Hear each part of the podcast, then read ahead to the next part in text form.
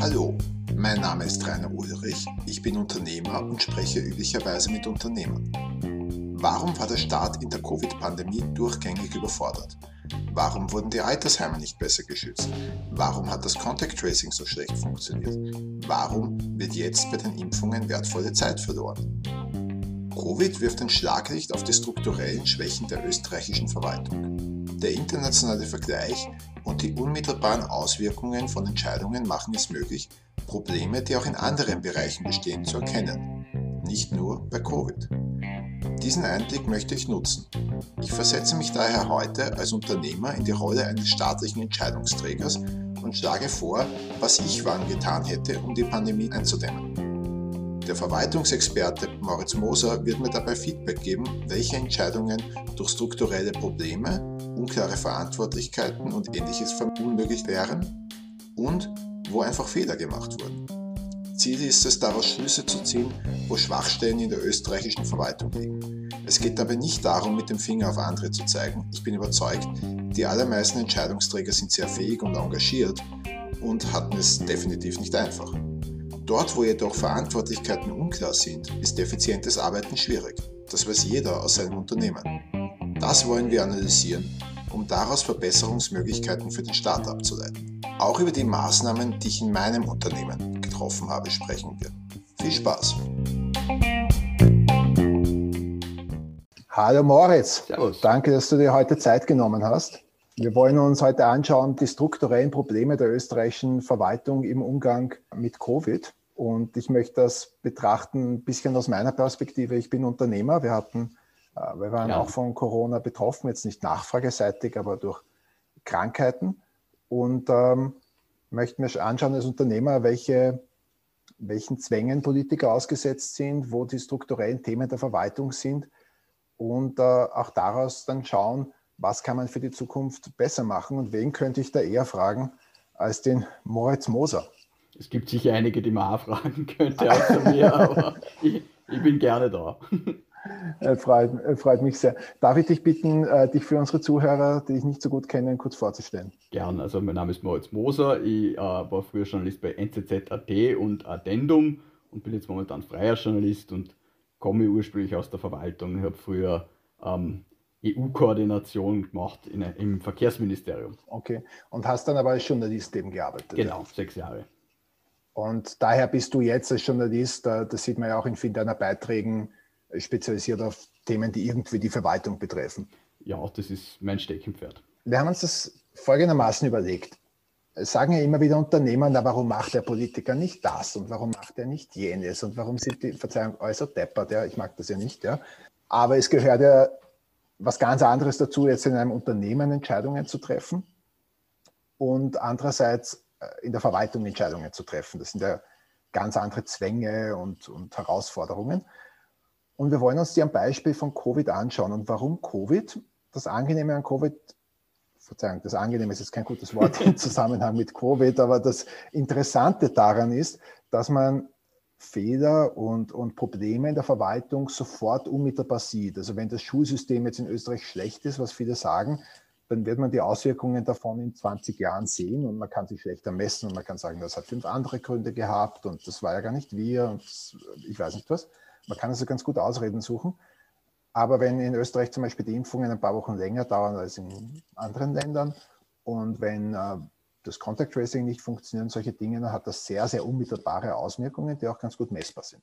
Daher wollten wir uns äh, das Thema aus der Sicht eines Unternehmers anschauen. Also was würde ein Unternehmer tun und warum könnte er das nicht tun, wenn er jetzt Bundeskanzler oder Bundesminister wäre? Gern. Ich teile da jetzt einmal den Bildschirm für die, die bei Podcast zuhören. Man sieht die Covid-Kurve im ersten Halbjahr. Man sieht also, wie sie da im März irgendwo hinaufgeht. Und ich bin jetzt also da am 25. Februar, da fangen die, die Aufzeichnungen von Our World in Data auf an und habe also, bin jetzt Bundeskanzler oder Bundesminister, je nachdem, und denke mir, war super, ich schlage jetzt auf den Notfallplan Pandemie. Was kannst du dazu sagen zu diesem Plan? Erstens mal weiß ich nicht, ob es einen Notfallplan Pandemie überhaupt gegeben hat im, im äh, Bundesministerium für Soziales, Gesundheit, Pflege und Konsumentenschutz. Ähm, wenn es einen solchen Plan gegeben hat, äh, dann war er vielleicht nicht unbedingt anwendbar auf die Situation, beziehungsweise vielleicht schon etwas eingestaubt. Äh, dazu kommt noch, dass unter der, unter der vorherigen oder vorvorherigen Ministerin, der Frau Hartinger-Klein, eine äh, Verwaltungsreform stattgefunden hat, die die Strukturen des Ministeriums nicht, nicht unbedingt gestärkt haben. Und gleichzeitig hat die leitende Beamtin, die äh, das vielleicht besser managen hat können, die Karriere in der Politik vorgezogen. Mhm. Das war die Frau Randy Wagner. Also ah, das Gesundheitsministerium okay. war vielleicht zu diesem Zeitpunkt personell nicht äh, äh, am besten aufgestellt, aber das war eine Sache, die sich schon über Jahre und Jahrzehnte bis sie gezogen hat.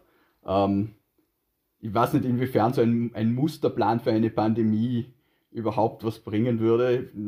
Mittlerweile, mittlerweile hätte man ja ein gutes Beispiel dafür. Ähm, wenn man ihn gehabt hat dann, und befolgt hat, dann war er schlecht und wenn man ihn nicht gehabt hat, dann hat man ihn nicht gehabt. Ähm, jedenfalls äh, hätte man ab diesem Zeitpunkt Entscheidungen treffen müssen, die eben in der weiteren Folge nicht getroffen worden sind. Verstehe. Also das heißt, ich bin jetzt ähm, da in der Rolle und schlage einen Plan auf, den es entweder nicht gibt oder der sehr vage ist. Und man muss jetzt natürlich auch fairerweise sagen, ja, man sollte sich auf Szenarien vorbereiten, wäre natürlich gut, aber ich hätte jetzt auch nicht damit gerechnet. Ja, aber was, was, was beinhaltet so ein Plan logischerweise? Der würde vermutlich schon mal ziemlich schwere Einschnitte ins gesellschaftliche und wirtschaftliche Leben bedeuten, wenn er seriös wäre. Und ähm, in diesem Zeitpunkt der Pandemie würden alle nur sagen, naja, wird schon nicht so schlimm werden, na, das können wir ja. nicht rechtfertigen, na Ding, na Dang. Und sogar wenn jetzt im Plan drinnen gestanden wäre, machen wir die Tiroler Skigebiete sofort zu. Naja. Das, ja, das, das kommt in den Plan nicht rein. Nein, nein, das wäre eben, sogar wenn es drinnen gewesen wäre, kein Politiker hätte es durchgezogen, weil zu diesem Zeitpunkt hätten alle dann gesagt, ja, wird schon nicht so schlimm werden. Das ja, heißt, die Politik ist natürlich auch viel stärker von äußeren Zurufen äh, äh, äh, einträchtigt als es die, die Privatwirtschaft. Weil in der Privatwirtschaft sage ich mal, okay, was ist das Risiko und geht es ein oder geht es nicht ein? Vielleicht hätte jetzt auch ein Privatwirtschaftler gesagt, okay, ich schaue mir das dann weiter an, weil so hoch ist die Kurve noch nicht. Also, ja, ich glaube, man muss halt schon fair sein. Es konnten sich sehr wenige vorstellen, was da wirklich abgeht. Also ich kann mich erinnern, wie ich das erstmals begonnen habe, ein bisschen zu begreifen. Das war, als es in Italien explodiert ist. Und da war es ja eigentlich zu spät, weil davor, es war ja total unlogisch, weil in Asien und in China und überall China ein diktatorisches, menschenverachtendes System, das also Millionen Menschen einsperrt und drangsaliert, macht die ganze Wirtschaft zu, um eine Krankheit einzudämmen. Da spätestens hätte man ja wissen müssen, das ist ernst. Man die machen das ja nicht zum Spaß. Problem war halt, dass die Chinesen auch nicht wirklich so kommuniziert haben, wie jetzt ein europäischer Staat kommunizieren würde. Also die haben zwar alles Ja, die haben gelogen. Ja, eh, ja, sie haben, haben alles zugesperrt. Da hätten ja die Europäer auch sagen können, gut, das sind die Chinesen, die sperren einmal schnell was zu. Die haben auch für die Olympiade alle Firmen zugesperrt, damit es nicht raucht. Äh, also das ist jetzt noch nicht für chinesische Verhältnisse sind solche massiven Eingriffe in die Wirtschaft jetzt noch keine, keine Besonderheit an sich. Äh, die Chinesen haben halt auch, was die Fallzahlen betrifft, äh, nicht die Wahrheit gesagt und insofern war das schon problematisch. Ich meine, die WHO hat schon gewarnt und alles drum und dran, aber das ist halt schon, ja, es waren halt ein bisschen einsame Rufe in der Wüste und das war dann tatsächlich die, die ähm, Eskalation in Italien, die dazu geführt hat, äh, dass bei uns dann äh, auch die Alarmglocken angegangen sind. Ich habe kürzlich mit einem Intensivmediziner geredet, der hat gesagt, also wenn Bergamo nicht gewesen wäre, dann hätte wahrscheinlich die, wäre das bei uns viel schlimmer ausgefallen mit der ersten Welle. Und wahrscheinlich hätte, ja, hätte die heimische Politik sich auch nicht getraut, so rigoros vorzugehen, hätte es nicht diese äh, Fotos und Videos gegeben von italienischen Militärfahrzeugen, die die Leichen abtransportieren. Ja, Wahnsinn. Also bei mir, das war genau der Zeitpunkt, und der war ja auch schon zu spät, muss man fairerweise sagen, wo es mir gedämmert ist bei uns im Unternehmen, also kurz zu uns, wir haben 200 Mitarbeiter, wir produzieren Verpackungen für Lebensmittel und Pharmazie. Das heißt, wir, wir hatten durch die Pandemie keinen äh, Nachfrageeinbruch. Im Gegenteil, kurzfristig haben doppelt so viele Bestellungen gehabt. Aber wir können natürlich auch kein Homeoffice machen. Das ist in der Druckerei. Ne? Also die Leute müssen an den Maschinen sein. Ähm, wir haben Büros, da braucht man Druckunterlagen, Zeichnungen. Also Homeoffice war sehr wenig. Also ja, ein bisschen IT und ein bisschen Buchhaltung und so, aber das macht ja nichts aus. Ne? Und ähm, naja, gut, also ich stelle mir vor, ich bin jetzt ähm, politischer Verantwortungsträger, dann sage ich als nächstes, ja, wir machen das über eine App. Das war ja damals auch die Idee. Ich habe mit Freunden diskutiert und gesagt, na, überhaupt kein Thema. In ein paar Wochen haben wir so eine App, die macht Contact Tracing. Ähm, das wirkt besser als ein Lockdown. Und ähm, das rollen wir aus, weil um Gottes Willen, das wird doch den Leuten lieber sein, eine App zu haben, neben Facebook, neben WhatsApp, neben ich weiß nicht was, im Vergleich dazu, dass wir jetzt einen Lockdown machen. Hat, hat der Staat theoretisch, ich meine, es gab jetzt da, glaube ich, Themen auch in der Akzeptanz, äh, die ich auch falsch eingeschätzt habe, aber hätte der Staat die Ressourcen, sowas in Auftrag zu geben und schnell abzuwickeln? Natürlich hätte der Staat die Ressourcen, sowas in Auftrag zu geben und schnell abzuwickeln. Also ich meine, wir haben natürlich das Vergabegesetz, das gewisse Fristen vorschreibt, äh, oder wir haben mehrere Vergabegesetze auf Bundes- und Landesebene, aber das EU-Recht, das ja quasi die große Klammer rundum bildet, lässt in Notsituationen sehr wohl äh, schnelle Beschaffungen zu. Und da hätte auch Österreich, wenn es nicht, nicht ins Bundesvergabegesetz einpasst, okay, aber man hätte auch durch eine schnelle Gesetzesänderung da was machen können. Also so, so Beschaffungen wären an und für sich nicht das Problem, man hat es aber über Private gemacht. Ich glaube, die Unica hat das damals mit, der, äh, äh, mit dem Roten Kreuz gemacht, diese App. Ja, aber man, man hat halt ein bisschen so die, die, die uh, Compliance der Bevölkerung überschätzt in vielen Dingen. Und ich glaube, die Politik hätte sich wahrscheinlich Kritik eingefangen mit dieser Maßnahme, aber es hätte sicher funktioniert, wenn man uh, allen Telefonanbietern irgendeinen Steuernachlass geben hätte mit, uh, oder zumindest irgendeine Förderung, keine Ahnung was, mit der Auflage, jeder, der die App installiert, kriegt, zahlt 2 Euro weniger im Monat für ein halbes Jahr oder was für seine Grundgebühr. Jeder hätte die App installiert. Jeder. Da gibt es ja Untersuchungen, die sagen so, wie die Leute mit ihren Daten umgehen. Nein, ich gebe meine persönlichen Daten nicht her. Ja, da haben sie einen 5-Euro-Gutschein, hier sind meine Daten. Also es ist immer so eine Anreizsache und mit Kohle kann man da recht viel machen. Also es müssen nicht einmal große Beträge sein, aber es ist, die Leute haben es gern, wenn sie was billiger kriegen. Also da muss ich sagen, ich, ich, glaube, also ich kann jetzt nicht ausschließen, dass es auch technische Dinge gibt, weil immerhin so eine App gibt es, glaube ich, nirgends, die so wirklich einen riesigen Einfluss hat, muss man es fairerweise sagen. Mir fällt nichts ein in der westlichen Welt, wo man sagt, die App hat es gelöst. Aber da habe ich schon irgendwo, da war ich schon enttäuscht von der fehlenden Kreativität auch und der Geschwindigkeit, weil, also bis die App da war, und die war ja dann sehr gut und wurde auch gelobt, aber war es ja viel zu spät. Ne? ja, solche Dinge brauchen halt leider auch Zeit und ich meine, ich bin jetzt zu wenig Entwickler, als dass ich mir jetzt zutrauen würde, da Menschen dafür zu kritisieren, dass sie nicht schneller arbeiten. Es kann ja einfach sein, dass es nicht möglich ist, so ein qualitatives Produkt in so kurzer Zeit aus, aus dem Boden zu stampfen. Man hätte es vielleicht schneller geschafft, aber das ist spekulativ. Gut, Contact Tracing, mein, mein, mein, mein Lieblingsthema. Also wir hatten ganz zu Beginn der Pandemie einige Fälle und ähm, es waren die ich habe dann das selber in die Hand genommen als Geschäftsführer, bin selber in die Produktionsleitung übersiedelt und habe das dann von dort gemanagt und ähm, habe also so ziemlich mit allen Amtsärztinnen in Wien einmal telefoniert und das waren dort sehr bemühte, engagierte Mitarbeiter, aber die waren natürlich komplett überfordert, ne? weil das Contact Tracing, also in der Form, heißt ja nichts anderes, als dass man schaut, wer hatte Covid, mit wem hatte der Kontakt und der muss in Quarantäne. Mehr ist es ja nicht. Und dazu muss der Test passieren, schnell passieren und der muss schnell seinen Bescheid kriegen. Weil wenn das Ganze zwei Wochen später passiert, hat er in zwei Wochen schon wieder zehn Leute angesteckt. Äh, das hat dann von Anfang an nicht funktioniert, ähm, was auch irgendwie verständlich ist, weil es sehr plötzlich gekommen. Wir haben das dann bei uns in der Firma selber in die Hand genommen. Also habe dann selber mit den Leuten geredet, gesagt, mit wem hattest du Kontakt, bleib zu Hause bitte. Aber das hätte ja hätte man ja da mittelfristig zentralisieren und vor allem massiv ausbauen müssen, weil das hat ja im Herbst, also viel später, noch immer nicht funktioniert. Da jetzt meine Fachfrage an dich, weil das interessiert mich ganz besonders. Was, in wessen Hand liegen, liegen diese Gesundheitsbehörden und das Contact Tracing? Wie, wie wird das abgewickelt? Also dieser Bereich der Gesundheitsverwaltung, was ja nach dem Epidemiegesetz und später dann nach dem Covid-19-Maßnahmengesetz passiert ist, ist äh, ähm, sogenannte mittelbare Bundesverwaltung. Das bedeutet, dass eigentlich der Bund zuständig ist und oberste Gesundheitsbehörde ist der Bundesminister für Gesundheit und äh, darunter dann die Länder, nämlich äh, äh, die Landeshauptleute in zweiter Instanz und als unterste Struktur die Bezirksverwaltungsbehörden, also die Bezirkshauptmannschaften und äh, in den Städten mit eigenem Statut die Magistrate. Das sind die Gesundheitsbehörden. Die zweiten und dritten, äh, ähm, also erste Behörde, äh, Gesundheitsbehörde erste Instanz und zweite Instanz äh, ähm, funktionieren unter Weisung der Gesundheitsbehörde dritter Instanz, also des Ministers, und der kann denen auch Anweisungen geben, gewisse Dinge äh, so und so zu vollziehen. Der Minister kann ihnen aber natürlich jetzt nicht vorschreiben, äh, ihr müsst äh, die Struktur so und so wählen, sondern er kann nur die, die, den inhaltlichen Vollzug vorschreiben und ihnen Weisungen erteilen, dass sie das so und so machen müssen.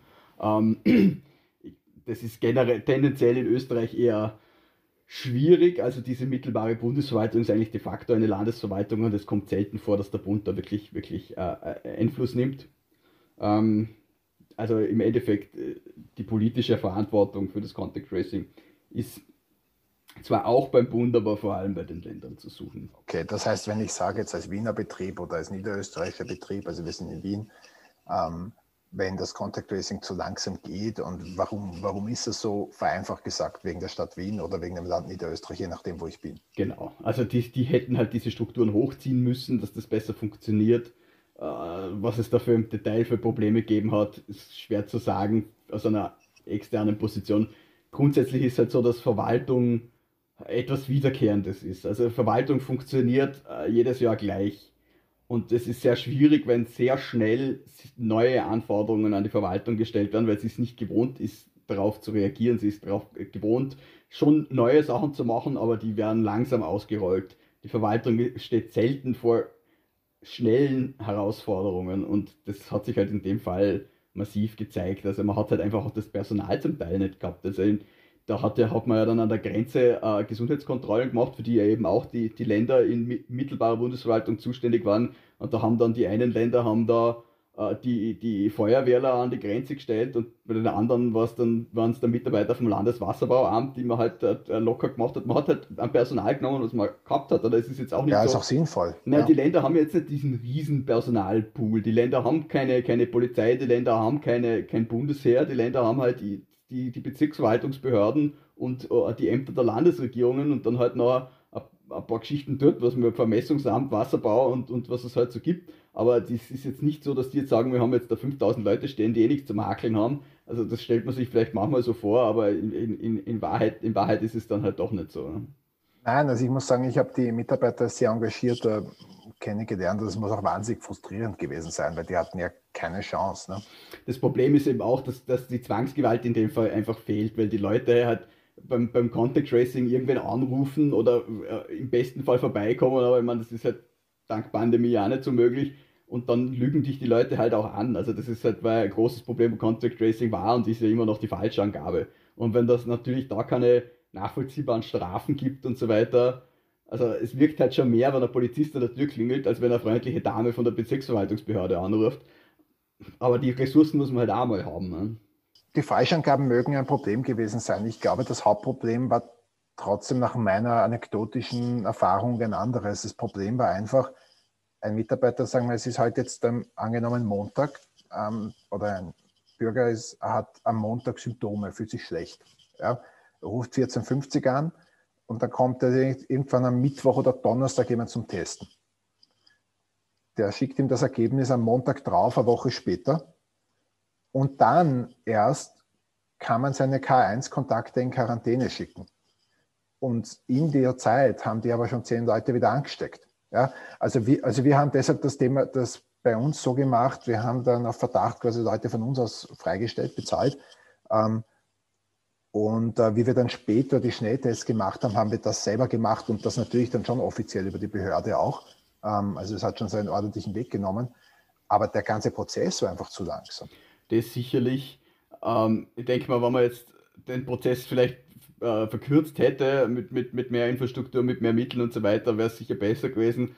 Ähm, wenn man es jetzt so gemacht hätte, dass jetzt jemand, der sich testen lässt, schon per se in Quarantäne ist, bis das negative Ergebnis da ist, hätte man ja, wahrscheinlich, ja, hätte man einen Effekt, erstens mal wäre es schwierig gewesen vom Grundrechtseingriff her, zweitens hätte man einen Effekt gehabt, äh, den wir auch so hatten, aber wahrscheinlich noch verstärkt, nämlich dass die Leute sich nicht testen lassen aus Angst, dass sie dann in Quarantäne geschickt werden. Na, aber ich glaube, das Hauptthema wäre zumindest einmal gewesen, wenn einer anruft und sagt, ich habe Symptome, dass er am selben Tag getestet wird und ein, zwei Tage später das Ergebnis hat. Also hätte man das geschafft über die Pandemie hinweg, glaube ich, hätte man wahrscheinlich die Lockdowns uns nicht erspart, aber doch zumindest sehr deutlich nach hinten verschoben. Mit Sicherheit, das hat am Anfang einfach viel zu viele Reibungsverluste gegeben. Man hat das ja dann teilweise aus den Labors gehört. Wir hätten Kapazitäten frei, aber die Gesundheitsbehörde schafft es nicht, uns die Tests zu schicken und so. Also da hat es da schon geschwächelt äh, äh, am Anfang. Aber das ist eben, das, da komme ich später dazu, dass, das ist schon etwas, wo ich dann äh, von der Verwaltung gesamt enttäuscht war, weil dass das im März, April so ist, war klar. Ja, wir hätten es das können sollen, aber das war im September genauso. Ja, sehr viele engagierte Leute, aber ich glaube, es fehlt die Struktur von oben. Da. Es fehlt die Struktur von oben, es fehlen die Vorgaben von oben und es, es fehlt auch der Wille, das durchzuziehen, was man von Anfang an angekündigt hat, nämlich koste es, was es wolle. Das hat man ja bei weitem nicht getan. Man sieht es bei den Auszahlungen äh, der Förderungen oder der Ersatzzahlungen, die es gegeben hat, die gehinkt haben. Dann sieht man es eben bei der Struktur, beim Personal, bei der Qualität. Man hat einfach nicht Geld in die Hand genommen und massiv Tests gekauft. Man hat nicht Geld in die Hand genommen und massiv FFP2-Masken gekauft. Man hat nicht Geld in die Hand genommen und äh, äh, Teststrukturen aufgebaut und man hat auch nicht Geld in die Hand genommen und sehr viel Impfstoff von vielen verschiedenen Herstellern geordnet, sondern man hat äh, äh den billigsten Impfstoff geordert und der ist jetzt halt der, der am schlechtesten geliefert wird. Das sind halt, ist halt etwas, was sich durchzieht. Ja, genau, und der, der auch nicht gekühlt geht. Aber billig, bitte, das ist auch ein Punkt. Ähm, also ich kenne jetzt nicht die ganz genauen Zahlen, bitte mich gerne zu korrigieren. Aber billig und teuer heißt sowas wie 5 versus 15 Euro. Ja. Also da geht es nicht um 100 versus ja, ja, 1000 Euro. Aber ich meine, wenn jetzt, also man jetzt äh, sagen wir mal, im Idealfall 16 Millionen Dosen äh, kaufe, sind halt, ist halt der Unterschied von 5 zu 15 Millionen Euro, äh, 5 äh, zu 15 Euro pro Dosis äh, halt schon ein, ein vorhandener, aber wie gesagt, das, wenn ich sage, er kostet es, was es wolle, dann darf es das Dreifache kosten. Das kostet, Lock, das kostet der Lockdown heute Vormittag. Ja, eh, beziehungsweise kaufe also ich halt einfach. es ist völlig wurscht. Ja, es ist wirklich, es ist halt ist einfach. Es ist, äh, 1000 Euro auch zahlen, völlig egal. Und vor allem, wenn ich halt einfach dann am Ende zu viel habe, dann spiele ich halt den Messias am Westbalkan. Ich meine, damit, damit hat man ja sonst auch keine Schwierigkeiten, überall hinzufahren und so zu tun, als wäre man der Größte der Welt dann äh, ordere ich halt ein, paar Millionen Dosen zu viel und gebe sie halt Bosnien oder Montenegro oder Mazedonien oder sonst, wo, wo der Herr Bundeskanzler gerade gut angeschrieben sein möchte. Die, die würden sich auch nicht wehren, aber momentan ist es ja so, dass man in Serbien mehr impft als in Österreich und das ist halt auch eher äh, ein, ein Fehler der österreichischen Verwaltung als ein, ein Vorzug der serbischen, befürchte ich. Ja, na, wir kommen noch sehr ausführlich zum Thema Impfung etwas später private Treffen verbieten, das war ja auch so ein interessantes Thema. Das war ja irgendwie gewünscht, aber wurde, und wurde so verkündet, als wäre es, aber war eigentlich nicht so. Es war ja eigentlich im ersten Lockdown relativ wenig verboten.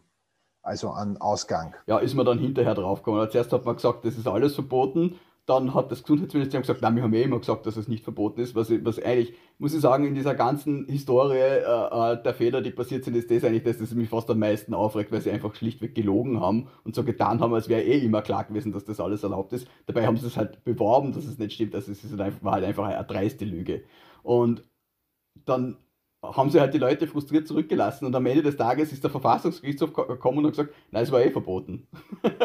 und also. hat, ja, ja, und hat es dann aufgehoben. Ja, ja, es ist halt, ja, es war halt ein Push. Ich meine, die ersten Fehler, da bin ich noch geneigt, ihnen das alles nachzusehen, weil, wie gesagt, das ist halt etwas, auf das man nicht wirklich vorbereitet. Man kann schon ein bisschen vorbereitet sein, aber äh, das, die ideale Verwaltung in so einer Krise gibt es halt einfach nicht. Und das passieren zwangsläufig Fehler. Also das ist, das ist ich finde, die österreichische Regierung ist durch den ersten Lockdown noch relativ gut durchgekommen. Sie hat relativ schnell, relativ harte Maßnahmen, Gesetzmäßigkeit hin oder her getroffen, die meiner Meinung nach gerechtfertigt waren und die ihre Wirkung gezeigt haben.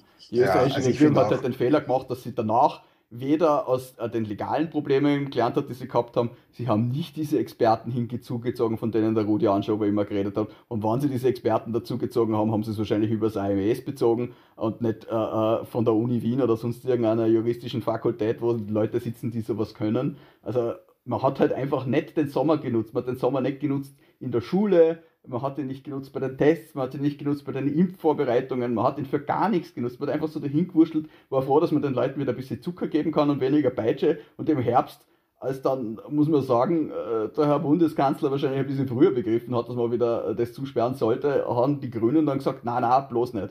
Und das war dann halt eigentlich der, der Kardinalfehler. Ja, also was wir schon gesagt haben, Masken bestellen und so weiter, da hält mich das Vergaberecht nicht auf, sagt so, weil, also, weil da gibt es Ausnahmen. Man hat auch, man hat auch äh, im Zuge dieser ganzen Covid-Gesetzespakete vergaberechtliche Maßnahmen getroffen. Das wäre überhaupt kein Problem gewesen. Also wenn der Feuer am Dach ist, dann kann ich einkaufen, dass, dass, dass die Ohrwascheln wackeln. Also das wäre jetzt nicht das Problem gewesen. Das Problem äh, zu diesem Zeitpunkt war wahrscheinlich eher die Verfügbarkeit als, als der rechtliche Hintergrund. Ja, ja. Ein interessantes Thema. Seit Beginn der Pandemie gibt es unterschiedliche Zahlen, wie viele Leute sind krank, wie viele Betten sind belegt und so weiter. Ich sage jetzt, das ist mir zu blöd, ich will das vereinheitlichen. Kann ich das als Bundesregierung? also Spitäler sind Landessache, es ist schwer, das zu vereinheitlichen, aber im Prinzip geht alles. Also in so einer Krise ist es, glaube ich, auch relativ einfach, eine Zweidrittelmehrheit im Nationalrat zu kriegen. Die SPÖ hätte sich wahrscheinlich auch dafür hergeben, zumindest irgendein befristetes Paket zu machen, das einheitliche Meldungen vorsieht und so weiter. Ich glaube, da war eher dann auch die ÖVP vermutlich die Bremse, weil die Macht der Länder dann doch sehr stark bei der Volkspartei konzentriert ist und die wahrscheinlich nicht zugelassen hätten, dass sowas, sowas kommt.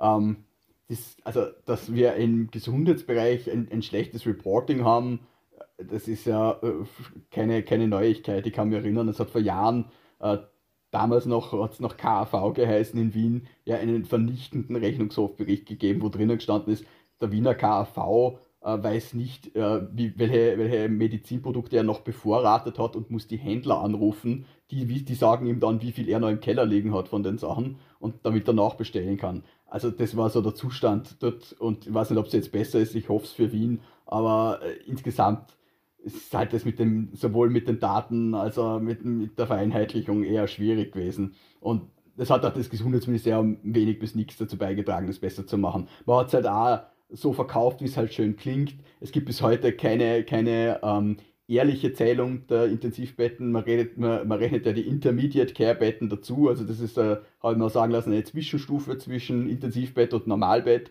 Die werden bei uns als Intensivbetten gezählt dann ist es ja so, dass nirgendwo gesagt ist, dass zu dem Intensivbett auch das Personal vorhanden ist. Genauso bei den Beatmungsgeräten. Wir haben mehr Beatmungsgeräte als Leute, die sie bedienen können. Aber das sind natürlich Zahlen, die sich gut machen und die kann ich der Öffentlichkeit verkaufen. Und wir haben es jetzt momentan so, dass wir eine maximale Covid-19-Intensivbettenauslastung von 38 Prozent haben. Und wir haben etwa 97 Prozent der Ärzte und 96 Prozent des Pflegepersonals, die einsatzfähig sind. Aber der Gesundheitsminister behauptet, dass das äh, Intensivsystem kurz vorm Zusammenbruch steht. Das kann auch sein, weil seine Zahlen einfach nicht stimmen. Aber es ist halt einfach bis heute hat man das nicht geschafft. Und jetzt, um zur ursprünglichen Frage zurückzukommen, hätte man das machen können, äh, nach der derzeitlichen rechtlichen Konstellation eher nicht. Also man hätte vielleicht eine 15a-Vereinbarung machen können, aber das dauert ewig. Also die logischste äh, Lösung aus meiner Warte wäre gewesen, äh, ein Bundesverfassungsgesetz zu machen mit einer Sunset-Clause, also das dann irgendwie in einem Jahr wieder außer Kraft tritt. Ähm, und das eine kurzfristige Kompetenzänderung zugunsten des Bundes vorsieht, der da äh, einheitliche Lenkungsmaßnahmen im, im Rahmen des Gesundheitssystems ergreifen kann, um diese Pandemie zu bekämpfen. Hat man nicht getan. Ich glaube, das sind zwei Dinge. Ich meine, das eine, der Zeitpunkt, wo ich das jetzt da hier vorgeschlagen habe, ist wahrscheinlich nicht der ideale, weil da hat einfach jetzt keiner Nerv. Also wenn ich mir jetzt denke, auch im Spital, wenn da jemand kommt äh, am Höhepunkt der Pandemie und sagt, bitte, wir reporten das jetzt anders, sage ich, bitte, wir haben jetzt was anderes zu tun. Ja. Aber also, da sind wir dann wieder im Sommer, da hätte man das vielleicht schon machen können. Und mir geht es ja hier eigentlich immer um das Große und Ganze. Also diese eine Zahl der Betten, das ist ja das eine. Aber wenn ich jetzt sage, ich habe jetzt einen offensichtlichen Missstand im Gesundheitssystem, im Reporting und ich habe eine wirklich große Krise und da kann ich ihn nicht beheben, wann kann ich ihn da beheben? Also wann hat jetzt wieder eine Regierung den Nachdruck und die Möglichkeit und die Ambition, äh, da was zu verändern. Ja, wenn wir jetzt, jetzt die Kurve anschauen, dann mache ich der Regierung am 30. März keinen Vorwurf, dass sie nichts in die Richtung getan haben. Am 30. April hätte sie vielleicht schon wieder ein bisschen mehr Zeit gehabt für sowas. Man hat sich dann in der Nachzeit eher auf die, auf die wirtschaftlichen Auswirkungen konzentriert und halt, äh, also offensichtlich hat niemand mit einer zweiten Welle gerechnet. Ich weiß auch nicht. Also man muss sich halt die spanische Grippe anschauen. Alle Epidemiologen, auf die man was halten kann, haben gesagt, es wird eine zweite Welle kommen und die Regierung so, jetzt machen wir mal Wirtschaftshilfen. Also ja, eh, die hat die Wirtschaft auch gebraucht, äh, abgesehen davon, dass es bei vielen gar nicht erst angekommen ist, aber zumindest war es ja keine schlechte Idee, sowas zu machen. Ähm, aber man hätte halt einfach wirklich in die Struktur investieren müssen.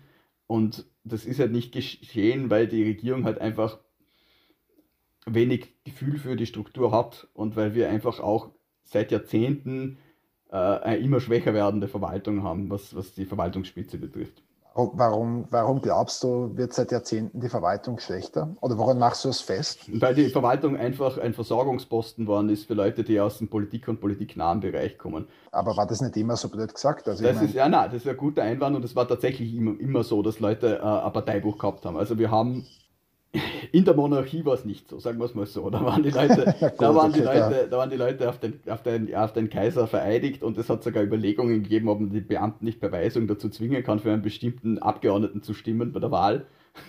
Weil man gesagt okay. hat, die Beamten müssen ja das machen, was man ihnen anschafft und so. Und äh, die Politisierung des Beamtentums hat eigentlich dann hauptsächlich in der Ersten Republik begonnen, wo äh, die Beamten weitgehend, also es hat schon davor natürlich auch gegeben, also aber da, da ist dann der Druck größer geworden, weil natürlich oben niemand mehr war, der das abgefedert hätte. Und äh, da sind dann die meisten waren dann äh, bei den christlich-sozialen, ich glaube bei der Eisenbahn waren halt die Roten und bei der Post, da waren die, ähm, die deutschnationalen, die späteren Nazis äh, sehr stark. Und diese Sache hat sich dann halt 1945 in die Richtung bewegt, dass man gesagt hat, Entschuldigung, dass ich jetzt einen kurzen Exkurs mache, aber es ist ein bisschen ein längeres passt Problem. Gut, passt sehr gut. Ähm, 1945 in die Richtung bewegt, dass man gesagt hat, äh, die Beamten sind großteils schwarz und wir müssen schauen, dass wir den Roten irgendeine Möglichkeit geben, jetzt äh, in dieser, äh, in dieser zwei, de facto Zwei-Parteien-System, das wir hatten, äh, ihre Leute unterzubringen, einfach um ähm, diesen zweiten Bürgerkrieg, den man befürchtet hat. Oder halt, äh, ja, also man wollte halt einfach diese, dieses 34er Jahr dadurch bekämpfen, dass man halt einfach alles strikt geteilt hat, den roten das, den schwarzen das und dafür hat man den das, Proport. Das ist ein sehr interessanter Einwand, weil viele mit dem Thema Proports, also nur einmal strukturelle Korruption genau. verbinden. Also es war im Ursprung, im Ursprung war es eigentlich ein Machtteilungsplan und zwar zu Also eigentlich ein guter Gedanke ursprünglich. Ja, ne? genau. Dass man sagt, man kann nicht den man kann nicht der einen Partei die ganze Macht über den Polizeiapparat geben, oder ich sage jetzt irgendwas. Ne? Und, oder zumindest gibt bei der einen der Polizei und den anderen das Bundesheer. Ähm, da hat es immer schon Flaschen gegeben, natürlich. Also die SPÖ, also inhaltlich sowie auch personell, die SPÖ hat sich am Anfang dann auch auf Nazis verlassen müssen, weil sie selber kaum Akademiker gehabt hat. Die ÖVP hat auch Nazis gehabt, ja. Und äh, da hat man natürlich immer wieder mal ein paar äh, äh Niffen und Nächten und ein paar, äh, die man halt, die man halt versagen hat müssen, nur eine, eine äh, geschoben. Es gibt ja dieses wunderbare Lied, der Papa wird schon richten vom Qualtinger, da wird das ja thematisiert. Ähm, aber so ganz im, im, im, Prinzip hat die Politik damals äh, noch ein Verständnis dafür gehabt, dass man an gewissen Stellen Leute sitzen haben muss, die was vom Geschäft verstehen. Und das waren in den Ministerien die Sektionschefs das waren schon auch Leute, die man nach Parteibuch ausgesucht hat, aber es waren auch Leute, die zum Großteil was am Kasten gehabt haben und die vor allem in der Verwaltung groß geworden sind und gewusst haben, wie die funktioniert. Jetzt ist dieses System immer weiter aufgebrochen und irgendwann hat man, hat man dann einmal gesagt, na, ähm, wir haben so viele weiße Elefanten, so Sektionschefs, die hackeln nichts mehr und die wollen wir irgendwie loswerden. Wir müssen da jetzt äh, ähm, äh, quasi die, äh, ich weiß nicht, ob es als Entpolitisierung verkauft hat, aber immer wenn Entpolitisierung draufsteht, ist das Gegenteil drinnen. Auf jeden Fall hat man dann die fünf Jahresverträge für die Sektionschefs eingeführt, die waren ja davor quasi bis zur Pensionierung bestellt und schwer loszuwerden. Und diese fünf Jahresverträge haben einfach im Endeffekt dazu geführt, man wollte eine Durchlässigkeit zur Privatwirtschaft machen, aber es ist niemand aus der Privatwirtschaft praktisch gekommen. Es waren immer Leute, die entweder aus der staatsnahen Wirtschaft gekommen sind, maximal, oder im aller, in den allermeisten Fällen aus den Kabinetten. Das heißt, wenn ich das kurz zusammenfasse, das heißt, die, die, den Proporzen hat es immer gegeben und das war eigentlich auch für die Zweite Republik irgendwo ein Erfolgsmodell, weil Stabilität, Stabilität gebracht hat. Aber was du sagst, es ist immer mehr dahin gegangen, dass man halt nicht jemanden gesucht hat, der der auch qualifiziert ist, äh, der vor allem qualifiziert ist, aber auch ein Parteibuch hat, sondern umgekehrt. Und das wurde dadurch beschleunigt, und das finde ich jetzt einen sehr, sehr interessanten Aspekt. Das wurde dadurch beschleunigt, dass man gesagt hat, man macht, man macht nur noch fünf Jahresverträge mit, mit gewissen hohen Beamten, Sektionschefs, sagst du vor allem. Ja.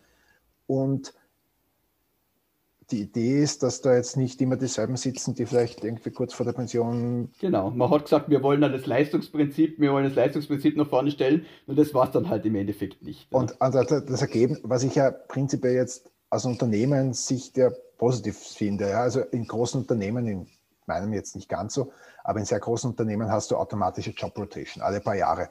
Das hat eben den Grund, das hat viele Nachteile, das kenne ich auch, weil ich mit vielen großen Unternehmen zusammen arbeite, aber es hat natürlich den Vorteil, dass jetzt nicht alle abteilungsblind werden, dass es nicht so inoffizielle Strukturen gibt und so weiter. Korruption ist weniger.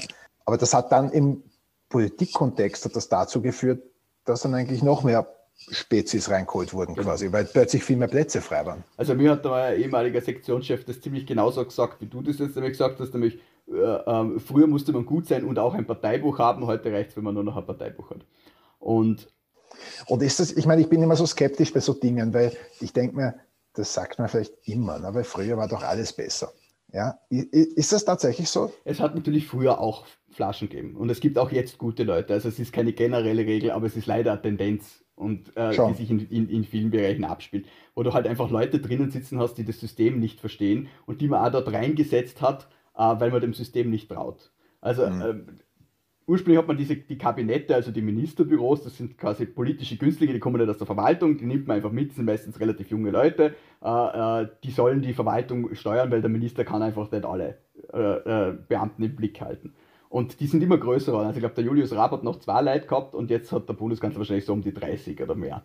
Und ähm, dieses, die, das, das Wachstum der Kabinette ist ein Misstrauen gegenüber der Verwaltung und gleichzeitig hat man aber auch äh, angefangen, die Verwaltung auszutauschen und zwar mit den Leuten in den Kabinetten. Also wenn dann quasi der Minister gegangen ist, hat er noch schnell irgendwo Posten in der Verwaltung gesucht und hat dort seine, seine Leute unterbracht. Das ist dann auch äh, soll, so weit gegangen, dass ein Minister sich geweigert hat, eine Bestellungsliste zu unterschreiben, weil ein Kabinettsmitarbeiter von ihm nicht draufgestanden ist, der jetzt äh, Probleme mit der Justiz hat. Ähm, und solche Sachen. Also man hat halt einfach massiven Druck ausgeübt auf die Verwaltung, dass da äh, äh, Leute unterkommen.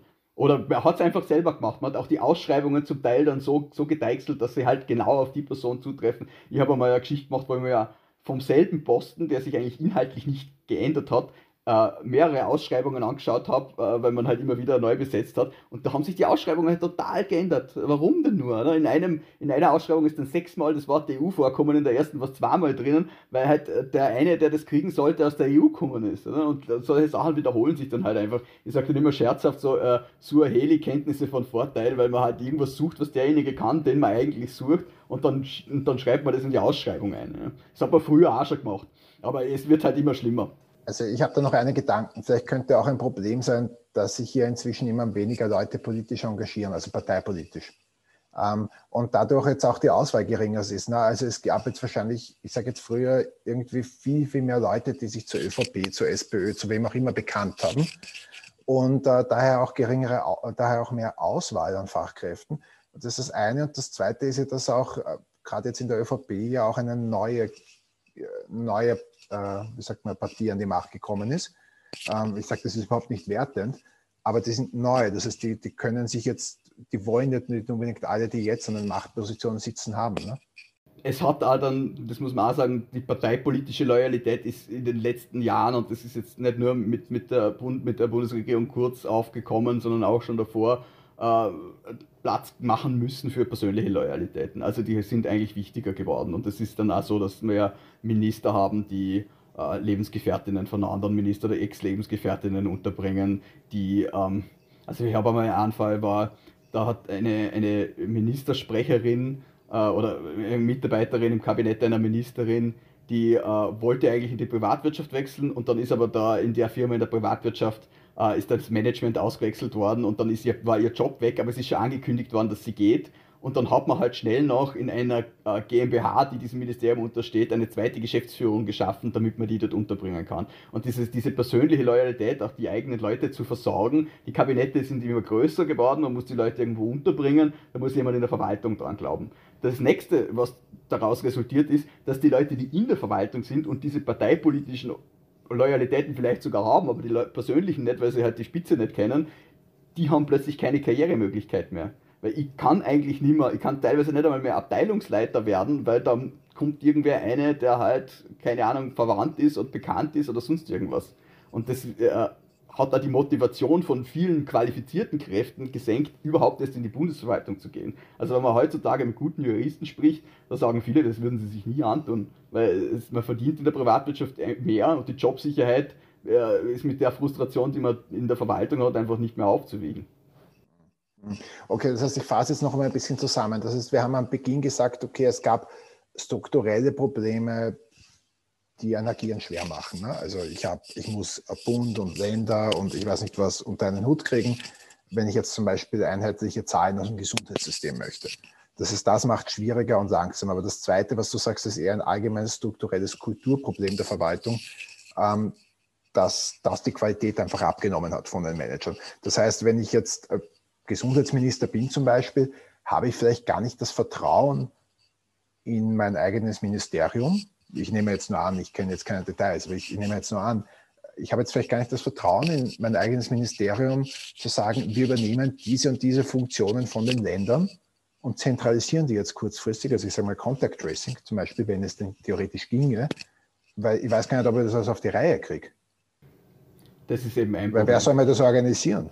Das ist ein Problem. Und ich meine, das, ist das Problem haben wir im Gesundheitsministerium auch durchaus gehabt. Das hat halt einfach nichts funktioniert. Und wenn man sich äh, Ausschreibungen von manchen Spitzenfunktionen Gesundheits äh, im Gesundheitsministerium anschaut, dann kriegt man Schüttelfrost. Also da, wenn eine Sektionsstelle haben wir angeschaut, dann war bei der letzten Ausschreibung so eine Latte an Dingen, die man können hat müssen. Und bei dem nächsten ist eigentlich drinnen gestanden, ja, ähm, muss das können, was, der, äh, was, die, was die Position verlangt quasi. Das war's, das war's dann. Und entsprechend ist halt auch besetzt worden. Und man hat aber teilweise auch die Leute schon gar nicht mehr gefunden, weil man halt niemanden mehr hatte, der äh, es hat einmal eine Geschichte gegeben vor Jahren, das war die, das war die Steuerrechtssektion, das ist eine, eine meiner Lieblingsanekdoten, um dieses System zu verdeutlichen, ja, im Finanzministerium. Und die, ist, die war offen und der eigentlich qualifizierteste Kandidat dafür ist, ist nicht gefragt worden. Das ich meine, ist ja schon das System schlechthin, eigentlich wird sie ja ausgeschrieben und du bewirbst die, aber das ist eine Illusion, das wissen wir alle. Derjenige, der es werden soll, wird gefragt und dann bewirbt er sich. Das würde, wenn es passt, soll es funktionieren, aber es ist halt leider nicht immer so. Man hat den nicht gefragt. Und man hat die Stelle auch nicht ausgeschrieben, weil man hat leider keinen Parteigänger gefunden, der darauf passt hat. Und dann haben sie so lange gewartet, bis derjenige eine Professur angenommen hat. Und äh, dann hinterher sind sie draufgekommen, dass sie niemanden finden, der ihnen die Sektion macht, der halt die Qualifikation dafür hat, weil in der Sektion brauchst du halt wirklich jemanden, der was kann. Das ist keine Präsidialsektion, wo man ein bisschen die, die, die Besenkammern verwaltet. Und dann haben sie ihn hinterher anbetteln müssen, dass er es bitte macht. Und dann hat er irgendwie jetzt, glaube ich, eine 25% Professur und eine 75% äh, Sektionschefstelle oder so irgendwas. Aber das ist halt das sind halt die Konsequenzen daraus. Oder? Man muss dann halt den Leuten da nachlaufen, wenn man irgendjemanden äh, äh, professionellen haben will. Und das braucht man halt in ein paar Sektionen. Ich kann nicht eine Budgetsektion äh, mit, mit irgendwem äh, besetzen, der halt keine Ahnung von Zahlen hat. Und ich kann keine Steuerrechtssektion mit jemandem besetzen, der ja, äh, kein Wirtschaftsfachmann ist. Das geht halt einfach nicht. ja, klar, aber umgekehrt, umgekehrt sehe ich schon natürlich den, den Bedarf, dass ich Vertrauenspersonen habe. Ne? Das hat man also, immer also jeder, das jeder, hat man jeder, nie, ja, das hat man, Entschuldigung, weil ich die unterbreche, aber das hat man nie ehrlich gelöst, weil wir haben in den USA das System, dass der Präsident kommt und der kann 4000 Leute oder was austauschen, das sind alles Spitzenbeamte und kann sagen, ihr geht's jetzt, ich setze da meine Vertrauensleute hin. Das ist ein ehrliches System, wenn man sagt, okay, at the president's pleasure, das kommen die Leute hin, die er gern hätte. Dann haben andere Staaten haben ein System, die sagen, na, ähm, wir haben da überhaupt nur Berufsbeamtentum und das ist, wird äh, äh qualitativ und unabhängig gemacht gibt es auch. Und Österreich sagt, na, wir nehmen nur die qualifiziertesten Leute und in Wirklichkeit setzen es halt die Leute hin, die sie gern hätten. Es ist ein eher verlogenes System und es, es ist halt einfach in sich nicht stimmig. Das heißt, es wäre vielleicht besser zu sagen, es gibt gewisse äh, Teile der Administration, die kann man parteipolitisch besetzen, ganz offiziell. Weil ich brauche da, ich da halt Vertrauensleute. Wenn ich heute Minister wäre, möchte ich da Leute haben, die mit mir arbeiten ja, und nicht gegen mich. Ähm, ist auch in die Richtung gegangen, weil, weil man die Generalsekretäre eingerichtet hat. Nur auch da hat man dann wieder den Versorgungsgedanken in den Vordergrund gestellt. Weil die Generalsekretäre werden dann. Die waren dann pragmatisiert. Ja, ja, können ja. auf eigenen Antrag hin in ein öffentlich-rechtliches Dienstverhältnis übernommen werden und das ist halt einfach auch wieder ein Wahnsinn. Dann habe ich da noch an, an äh, äh, Stufe 6 äh, Beamten sitzen oder was, und der, mit denen ich dann nicht mehr los will. Also schwierig, ja. Also ja, tauscht es aus, wenn ihr glaubt, dass ihr damit glücklicher seid, aber dieses, dieses System, dass ihr jemanden irgendwo einsetzt und der muss dann danach auch wieder irgendwo unterkommen, sehr schwierig. Verstehe. Okay, jetzt zurück. Jetzt sind wir, äh, jetzt sind wir zurück zu, zu Covid. Wir sind jetzt da im Sommer. Sekunde. So, wir sind jetzt im Sommer und ähm, jetzt ist eigentlich vermeintlich relativ ruhig. Aber, aber praktisch, wenn ich mir das, äh, die Zahlen genau anschaue, sieht man auf sehr niedrigem Niveau ein exponentielles Wachstum. Das ist ja was, was man, was eigentlich erst nachher dann aufgearbeitet wurde. Und zwar, die Zahlen im Sommer waren zwar sehr gering, aber de facto sind sie exponentiell gewachsen seit Anfang Juli mit L. Ja? Ähm, das ist ja nicht auffallend. Wir sind gewachsen von 10 auf 15 auf irgendwas.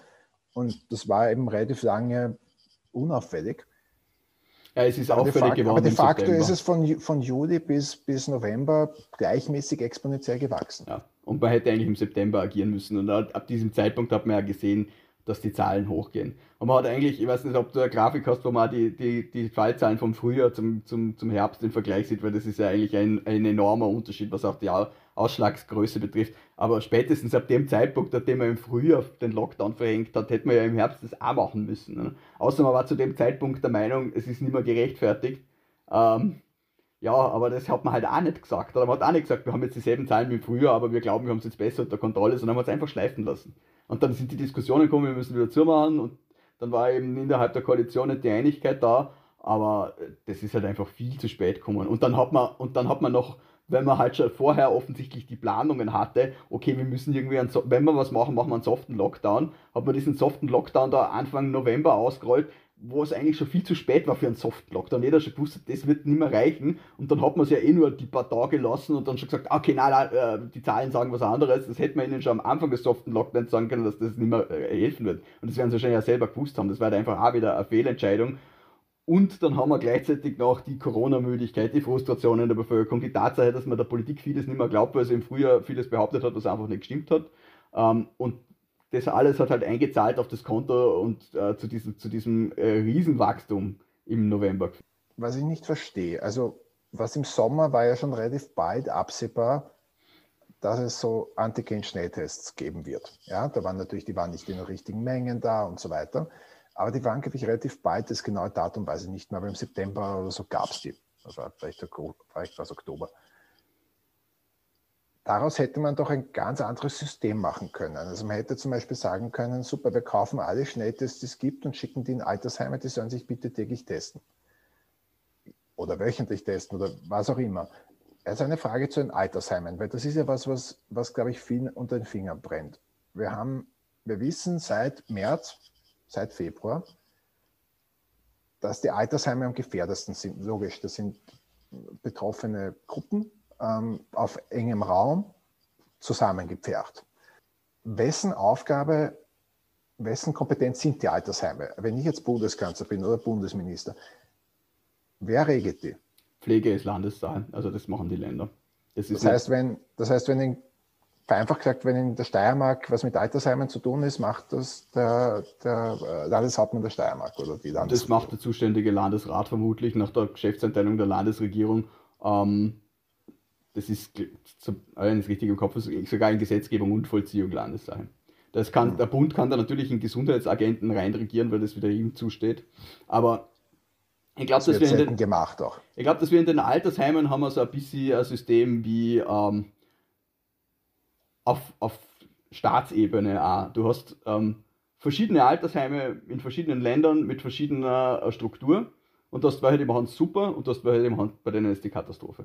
Wir sehen, glaube ich, relativ deutlich, dass es in der Steiermark strukturelle Probleme gegeben hat, die man wohl, äh, wo man wirklich das Land verantwortlich machen muss dafür, weil die Steiermark halt einfach Todeszahlen hat, die, ich meine, welche Todeszahlen sind zu rechtfertigen, aber die Steiermark hat es halt, halt wirklich versemmelt.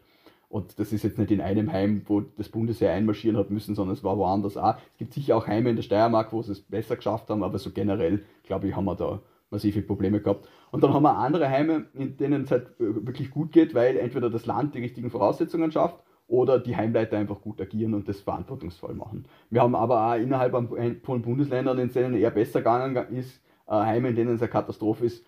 Ähm, Vorarlberg hat zum Beispiel eine Gemeindevertretung äh, ähm, einen Heimleiter gefeuert, weil er Covid-positiv ohne Maske ins Heim gegangen ist und da, da weitergearbeitet hat und das dann auch zugegeben hat. Also ich weiß nicht, was man, was man äh, für falsche Hirnverknüpfungen haben muss, dass man auf solche Ideen kommt, aber er ist dann wirklich entlassen worden. Ne? Mir gibt da eine Zeit zu denken. Also ich habe da sehr lange geflucht wie ein Rohrspatz, gebe ich so, über die Politik, ähm, dass die das nicht schaffen, die Altersheime besser zu schützen ähm, durch mehr Tests und ich weiß nicht was. Aber jetzt das war, glaube ich, vor einer Woche in der Zeit im Bild, haben sie gesagt, dass die Impfungen quasi fast durch sind in den Heimen. Und es haben sich von den Bewohnern 60 bis 80 Prozent nur impfen lassen. Und jetzt kommt aber wirklich vom Gesundheitspersonal, von den Pflegern im Heim 50 bis 60 Prozent nur. Ja, jetzt frage ich mich ganz ehrlich gesagt, praktisch gesagt, wie willst du eine Organisation schützen, wo sich 50 Prozent nicht impfen lassen obwohl sie wissen, dass sie mit ganz besonders vulnerablen Leuten zusammenhängen und die Impfung aller Wahrscheinlichkeit nach das Risiko, diese Leute anzustecken, massiv senkt. Da frage ich mich, was willst du da machen? Wir dürfen die Wissenschaftsfeindlichkeit in weiten Teilen der Bevölkerung, glaube ich, nicht unterschätzen. Und es ist, es ist so viel Schmus da draußen und ich merke es in meinem persönlichen Umfeld, also was man da sich alles vorstellt, was eine Impfung nicht alles auslösen könnte und was die Leute sich alles für, für erzählen und dann glaubt man das und schaukelt sich gegenseitig hoch. Es ist einfach schwierig. Ähm, ja, nur das, aber ich muss sagen, mir geht da irgendwo das Verständnis aus. Ja, also, ja ich hätte es einfach gesetzlich, also ich hätte, ich hätte es dem Gesundheitspersonal gesetzlich vorgeschrieben, sich impfen zu lassen. Und die Politik hat sich da natürlich aus Angst vom, vom Wähler das nicht gemacht. Kann ich das dem Gesundheitspersonal gesetzlich vorschreiben, wenn ich jetzt Kanzler bin? Ja, also als Kanzler kann ich es nicht, aber als, Gesetz, als Gesetzgeber kann ich das machen. Also der, Gesetzge Gesetzgeber, der Gesetzgeber, kann das äh, sicher vorschreiben, dass solche Impfungen. Äh, es ist ja, ähm, manche Impfungen sind ja auch vorgeschrieben. Wenn ich jetzt äh, in den Gesundheitsberuf gehe, muss ich gewisse Impfungen vorweisen, muss ich glaube ich, äh, Masern geimpft sein und ich muss eine Gesundheitsuntersuchung machen. Das ist ja kein Problem, oder? Alle, die neu eintreten, müssen das liefern. Da ist nie ein Geschrei. Aber wenn ich jetzt eine Impfung für alle plötzlich vorschreibe, und sage, ja, wie kann man nur, wie kann man nur, wie kann man nur. Oder für, für, für den Diensteintritt haben sie sich eh alle impfen lassen. Also ich finde einfach, da hat der, Staat, hat der Staat auch die, die Verantwortung, äh, äh, mit mehr Druck aufzutreten und diese, diese Bedenken, wann sie denn vorhanden sind, ganz einfach äh, in den Wind zu stellen, zu sagen, entweder ihr lasst euch impfen oder ihr habt keinen Job mehr. Ja, und, also ich wollte gerade sagen, äh, das geht einfach nicht. Ja. Na, ganz Österreich und es ganz kann nicht sein, dass Europa und die ganze Welt macht geht, und sich nicht impfen lässt. Nein, also außer er, hat, außer er hat schwere medizinische ja, Begründungen ja. dafür von mir aus. Aber ja, mit Ausnahmeregelung, weil ich bin allergisch oder weiß Gott was. Ne?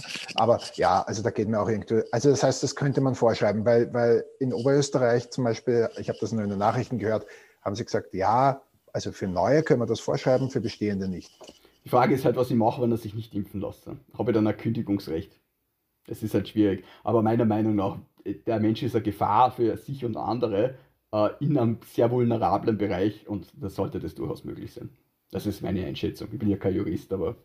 Was mich auch gewundert hat, also wir haben dann sehr schnell begonnen, Mitarbeiter äh, selber zu testen, weil wir nicht warten konnten aufs Contact Tracing. Also ich kann nicht eine Woche warten, ob der positiv ist und dabei meine anderen Mitarbeiter die Gefahr aus, der Gefahr aussetzen, dass deren Kontakt, äh, seine Kontakt 1 Personen jetzt bei uns in der Firma herumrennen. Das, das ist ja unverantwortlich als Unternehmer. Das heißt, wir haben begonnen, Schnelltests selber zu machen. Wir haben dann natürlich äh, offizielle PCR und über 1450 auch gemacht zusätzlich, aber wir haben schon selber gesagt, okay, wenn der jetzt beim Schnelltest positiv ist, geht er nach Hause bitte und seine Kontakt 1 Personen auch. Das, ähm, das haben wir als Druckerei umgesetzt gekriegt. Frage, warum kann das Altersheim nicht? Also ich, ich glaube, es wird schon irgendwelche Gründe haben, aber ich würde es ganz gern verstehen. Ich glaube einfach, dass der ökonomische Druck im Altersheim nicht da ist. Also sprich, wann jetzt, äh, ich, muss, äh, ich muss jetzt als, als Arbeitgeber keinen expliziten Druck ausüben, aber es gibt den impliziten Druck schon in, in einem Unternehmen. Wenn der Arbeitgeber sagt, es wird jetzt getestet und es ist zwar freiwillig, aber wir erwarten uns das eigentlich von euch, dann wird das auch gemacht. Und da sagt dann jeder für sich so, ja, ich will mir jetzt nicht schlecht stellen und so weiter und so fort. Das habe ich im Altersheim nicht. Wenn ich ein alter Mensch bin, dann wurscht. Und wenn das der öffentliche Dienst ist, was wollen die mir? Also insofern habe ich diesen, diesen Druck der Privatwirtschaft habe ich dort schon mal nicht. Und dann habe ich natürlich äh, organisatorisches Versagen. Also man hat halt diese Tests nicht geordert. Hat, vielleicht wollte man sich der Kritik nicht aussetzen. Am Anfang hat es immer gesagt, na, das ist ja, diese Antikörpertests, die sind ja nicht so sicher und Ding und Dang und es ist ja nur der PCR-Test, da, da, da, da. Ja, eh, aber ich meine, wenn ich halt äh, denn das die einzige praktikable Lösung ist und damit fange ich vielleicht nicht jeden ein, aber doch eine gute Menge an Erkrankten, dann mache ich das doch bitte. Und man macht ja, das ist ja mittlerweile, muss, es muss ja zusätzlich Ja, man macht es ja mittlerweile in den Spitälern auch. Es wird ja jeder, der in ein Spital eingeliefert wird, aber wenn kein Covid-Patient ist, wird ja getestet. Aus guten Gründen. Ich kann ja nicht Leute kasernieren in einem Riesengebäude, wo sie alle aufeinander picken und dann schauen, ja, was passiert, oder? Das wäre ja ein Mord im Endeffekt, oder? Mord doch unterlassen. Also das sind ja. halt einfach so Sachen, warum das in den Altersheimen nicht funktioniert hat. Das überforderte Strukturen, überforderte Heimleitungen, äh, fehlende Kontrolle durch die Länder, äh, fehlende Vorgaben durch die Länder, fehlende Vorgaben vielleicht auch durch den Bund, der ja da zumindest ins Positive hätte einwirken können, weil es ist, es, der Bundesminister ist ja doch auch ein Bundesminister für Pflege, aber wenn er wenig zu sagen hat in dem Bereich man hätte schon seine Möglichkeiten gefunden, aber irgendwie waren alle eher mit Pressekonferenzen oder anderen Dingen beschäftigt, wenn man so ein bisschen zynisch sagen will.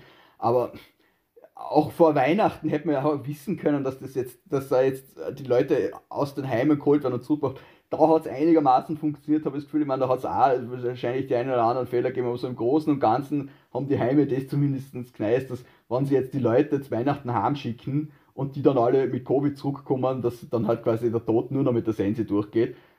Aber es ist halt einfach auch, in dem, im Altersheim in meinem Dorf sind glaube ich 13 Leute gestorben. Push, push, push, push, push. Es ist halt einfach. Und ich glaube nicht einmal, ja. dass sie alle zählt haben, die wirklich an Covid gestorben sind. Das sind halt, bei einem anderen war es halt, halt offiziell was anderes. Aber ich glaube, dass in den Altersheimen, man müsste sich mal die, die, die durchschnittliche Sterblichkeit anschauen, äh, in den Altersheimen in den vergangenen Jahren, mit der jetzigen Sterblichkeit vergleichen und dann schauen, wie viele von den Toten offiziell Covid-Tote waren. Und dann gibt es wahrscheinlich immer noch eine gewisse Differenz. Und ich glaube, das sind die Dunkelziffern ich habe jetzt keine Meinung dazu, ob das gerade jetzt der, der, Gesundheitsminister ist, weil er zu viele Pressekonferenzen macht. Also ich möchte nicht in der Haut von denen stecken. Ich glaube, dass es einfach strukturelle äh, Themen gibt. Und ich glaube, der ökonomische Druck, den du angesprochen hast, ja, keine Frage. Ich möchte es nur zur Erklärung sagen. Bei uns, wir haben nur Leute getestet, die einfach Symptome hatten und gesagt haben, ich möchte jetzt 1450 anrufen, haben wir gesagt, super, mach das und wir testen dich jetzt geschwind vorher, damit wir einfach schneller Bescheid wissen. Es ist eine andere Altersstruktur auch. Alte Leute sind ja eher dann so, so ein bisschen so, ich will nimmer und eben lasst mich in Ruhe und so. Das ist schon eine andere Mentalität. Auch. Nein, also ich denke, ich glaube, schwierig ist natürlich ehrlich gesagt mit den äh, Einwohnern selber, weil die sind natürlich oft alt, die sind vielleicht verwirrt, äh, die sind vielleicht dement, ähm, die wollen auch nicht mehr da hat man auch Leute, die besachwaltet sind oder wie man jetzt sagt, äh, Erwachsenen vertreten und da muss ich jedes Mal den Sachwalter anrufen und fragen, darf ich den jetzt testen?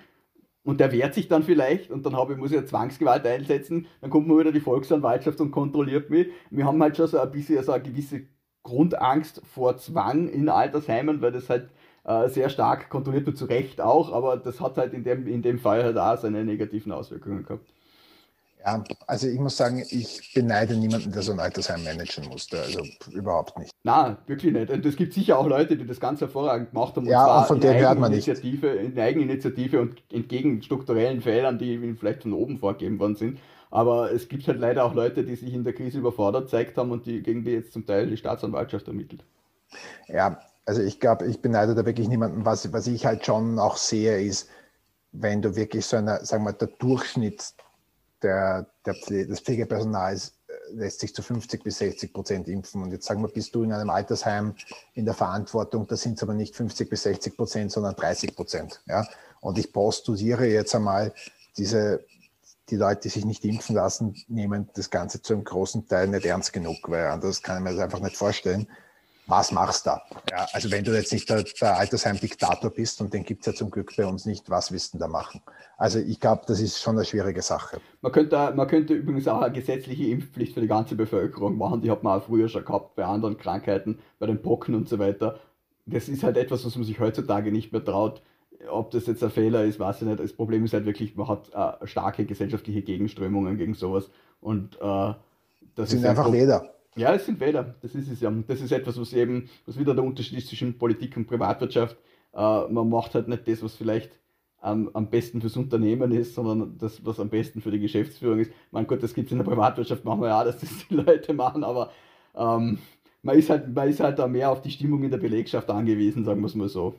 Ja, also ich denke, Impfpflicht, solange es keine Impfungen gibt, äh, wird nicht sehr viel Sinn haben. Mittelfristig muss es irgend sowas geben, weil wir kommen alle dazu. Aber gut, das man ist sieht ja, Die Leute werden sich ja impfen lassen, freiwillig, früher oder später. Das ist halt einfach, weil sie, man, wo sind jetzt die ganzen Komplikationen, von denen die ganzen Psychos auf der Straße alle schreien? Nirgends. Und äh, natürlich, man wird, nicht, man wird nicht reisen dürfen in Zukunft, wenn man diese Impfung nicht hat. Und man wird gewisse Jobs nicht machen dürfen, wenn man diese Impfung nicht hat. Und man sieht es ja jetzt schon, die Verknappung sorgt ja dafür, dass es die Leute gern hätten. Das ist ja, ich habe mal gesagt, wie bei der Tante Jolesch, da gibt es ja diese, diese Anekdote so, wo sie macht immer die Schinkenfleckerl, die alle so super finden, oder Krautfleckerl oder was. Und dann sagt, ja, Tante Jolesch auf dem Sterbebett, wieso sind deine äh, Schinkenfleckerl so gut? Und sie sagt so, ja, das Geheimnis ist, macht immer ein bisschen als wenig. Und so ist es bei den Impfungen ja auch, oder? Jetzt, wenn wir jetzt alle Impfungen plötzlich verfügbar gehabt hätten, hätten wir gesagt, naja, ich weiß nicht, ich schaue es mir mal an und so. Jetzt plötzlich, wo es wenig Impfungen gibt, steigt die Impfbereitschaft. Ja, warum? Weil das gibt es wenig davon und da könnt ihr ja hinten anstehen. Ne? Und da drängen sich jetzt die Leute vor. Und es sind ja alles so, so, so Sachen, wenn es eine künstliche Güterverknappung gibt, dann steigt gleichzeitig die Nachfrage.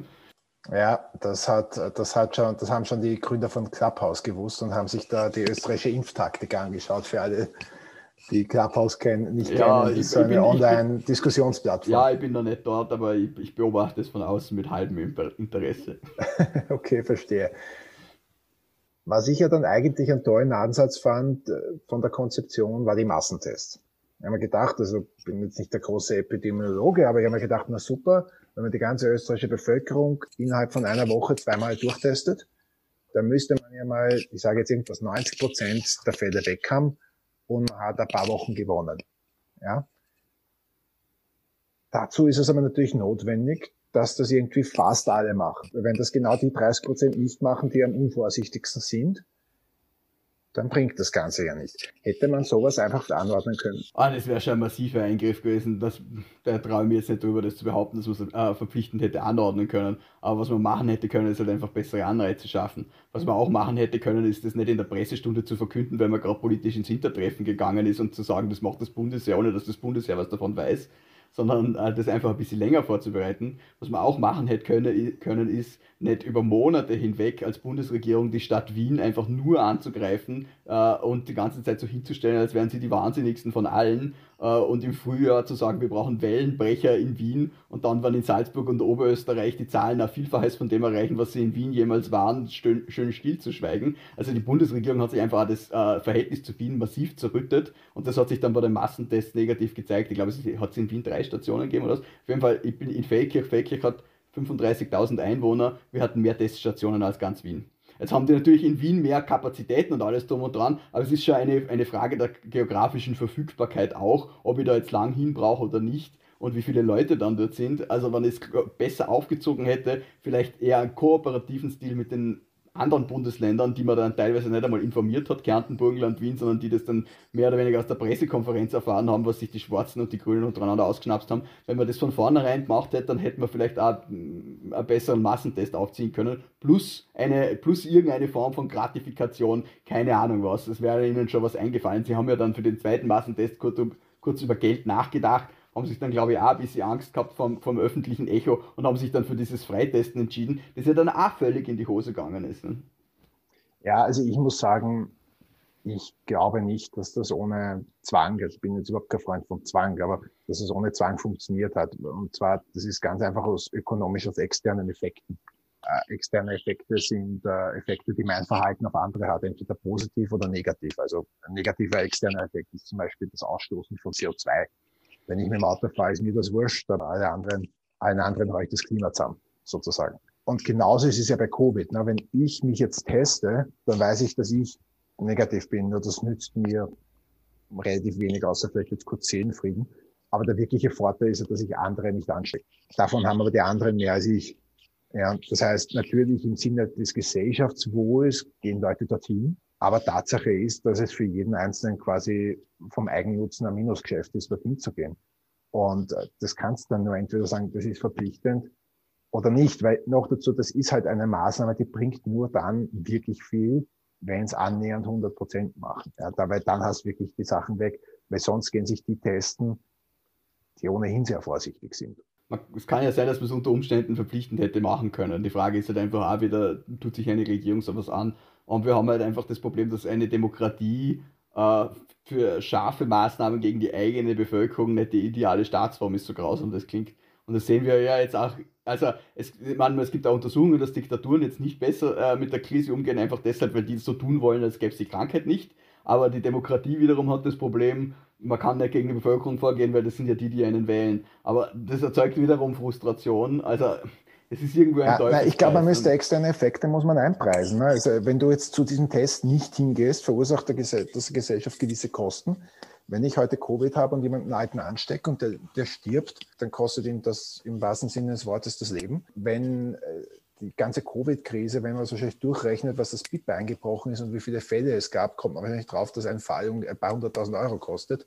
Und das sind die externen Effekte oder Kosten einer Covid-Infektion, die ich an andere übertrage. Und mir als junger Mensch und, und dir, wir könnten aus eigener Optimierung heraus egoistisch sagen, naja, ob ich das jetzt kriege oder nicht, ehrlich gesagt, ich werde es überleben. Wir machen jetzt lieber ein schönes Jahr und pfeife auf die, pfeif auf die Regeln. Und das gibt es halt leider Leute, die das machen. Ja, aber das ist halt auch eine, eine, Selbst, eine Selbstlüge bis zu einem gewissen Grad. Natürlich sterben viel mehr alte Leute dran, aber wie gesagt, der Intensivmediziner, mit dem ich geredet habe, der hat gesagt, er hat einen 30-jährigen Bauarbeiter auf der Intensiv liegen und eine 41-jährige Mutter mit drei Kindern. Also es sind nicht nur die Alten, die es erwischt. Natürlich erwischt es dann selber auch. Ne? Aber wenn ich jetzt meinen Nutzen optimieren möchte, sage ich, sperre ich mich jetzt ein Jahr ein oder riskiere ich, dass ich der Zehntausendste ganz Junge bin, den es wirklich so schlimm erwischt, oder ein Tausendsten oder was auch immer? Das ist eine Frage der persönlichen Abwägung und trifft halt oft auch Mentalitäten, weil wir alle kennen diese Leute, die da ganz strikt sind und äh, richtig vorwurfsvoll äh, jeden, der öfter wie einmal in der Woche einkaufen geht, anschauen, wie kannst du nur Ding und Dang, was schon fast religiöse Züge annimmt. Es gibt auch die anderen, wo es religiöse Züge annimmt, dass man überhaupt irgendwas macht, nein, das ist alles gelogen und das stimmt nicht. Also wir haben schon diese beide, beiden Gruppen, die, die da äh, gewisse äh, Identität einpflegen in dieses Problem, das wir jetzt gesamtgesellschaftlich haben, für die das auch lebensbestimmend wird. Ich meine, es ist, man kann es nicht aus dem Leben vertreiben, aber es gibt halt schon Leute, die das dann halt zentralisieren bei sich ja. und für die ist das dann das Wichtigste in die eine oder andere Richtung, also in die, äh, äh, wir brauchen zwei Jahre Lockdown und jeder soll nur noch im Keller leben, bis hin zu, es, das es alles nicht und ich lasse mir keine Maske aufzwingen und so, also das ist schon, diese, das hat schon psychische Aspekte auch ähm, ja, äh, Zwang hin oder her, das hat halt einfach nicht funktioniert und es hätte besser funktionieren können, wenn man es wenn halt gescheiter vorbereitet hätte, wenn die politische Stimmung eine andere gewesen wäre. Die zweite Testwelle hat ja so eigentlich dann nicht mehr stattgefunden und ist auch medial kaum mehr, also ich meine, die Länder testen jetzt so, ich kann jetzt in Vorarlberg jederzeit testen gehen, was ich ja hin und wieder mache, aber groß medial angepriesen wird das jetzt alles nicht mehr eigentlich. Ich glaube, der Punkt ist einfach, ich, ich hätte eigentlich die Idee, die Leute dafür zu bezahlen, sehr interessant gefunden und eigentlich sehr gut, weil das, weil das externe Effekte einpreist. Weil de facto, wenn der Staat mir was zahlt, heißt ja nichts anderes, dass es mir Steuern wegnimmt und mir wieder gibt. So.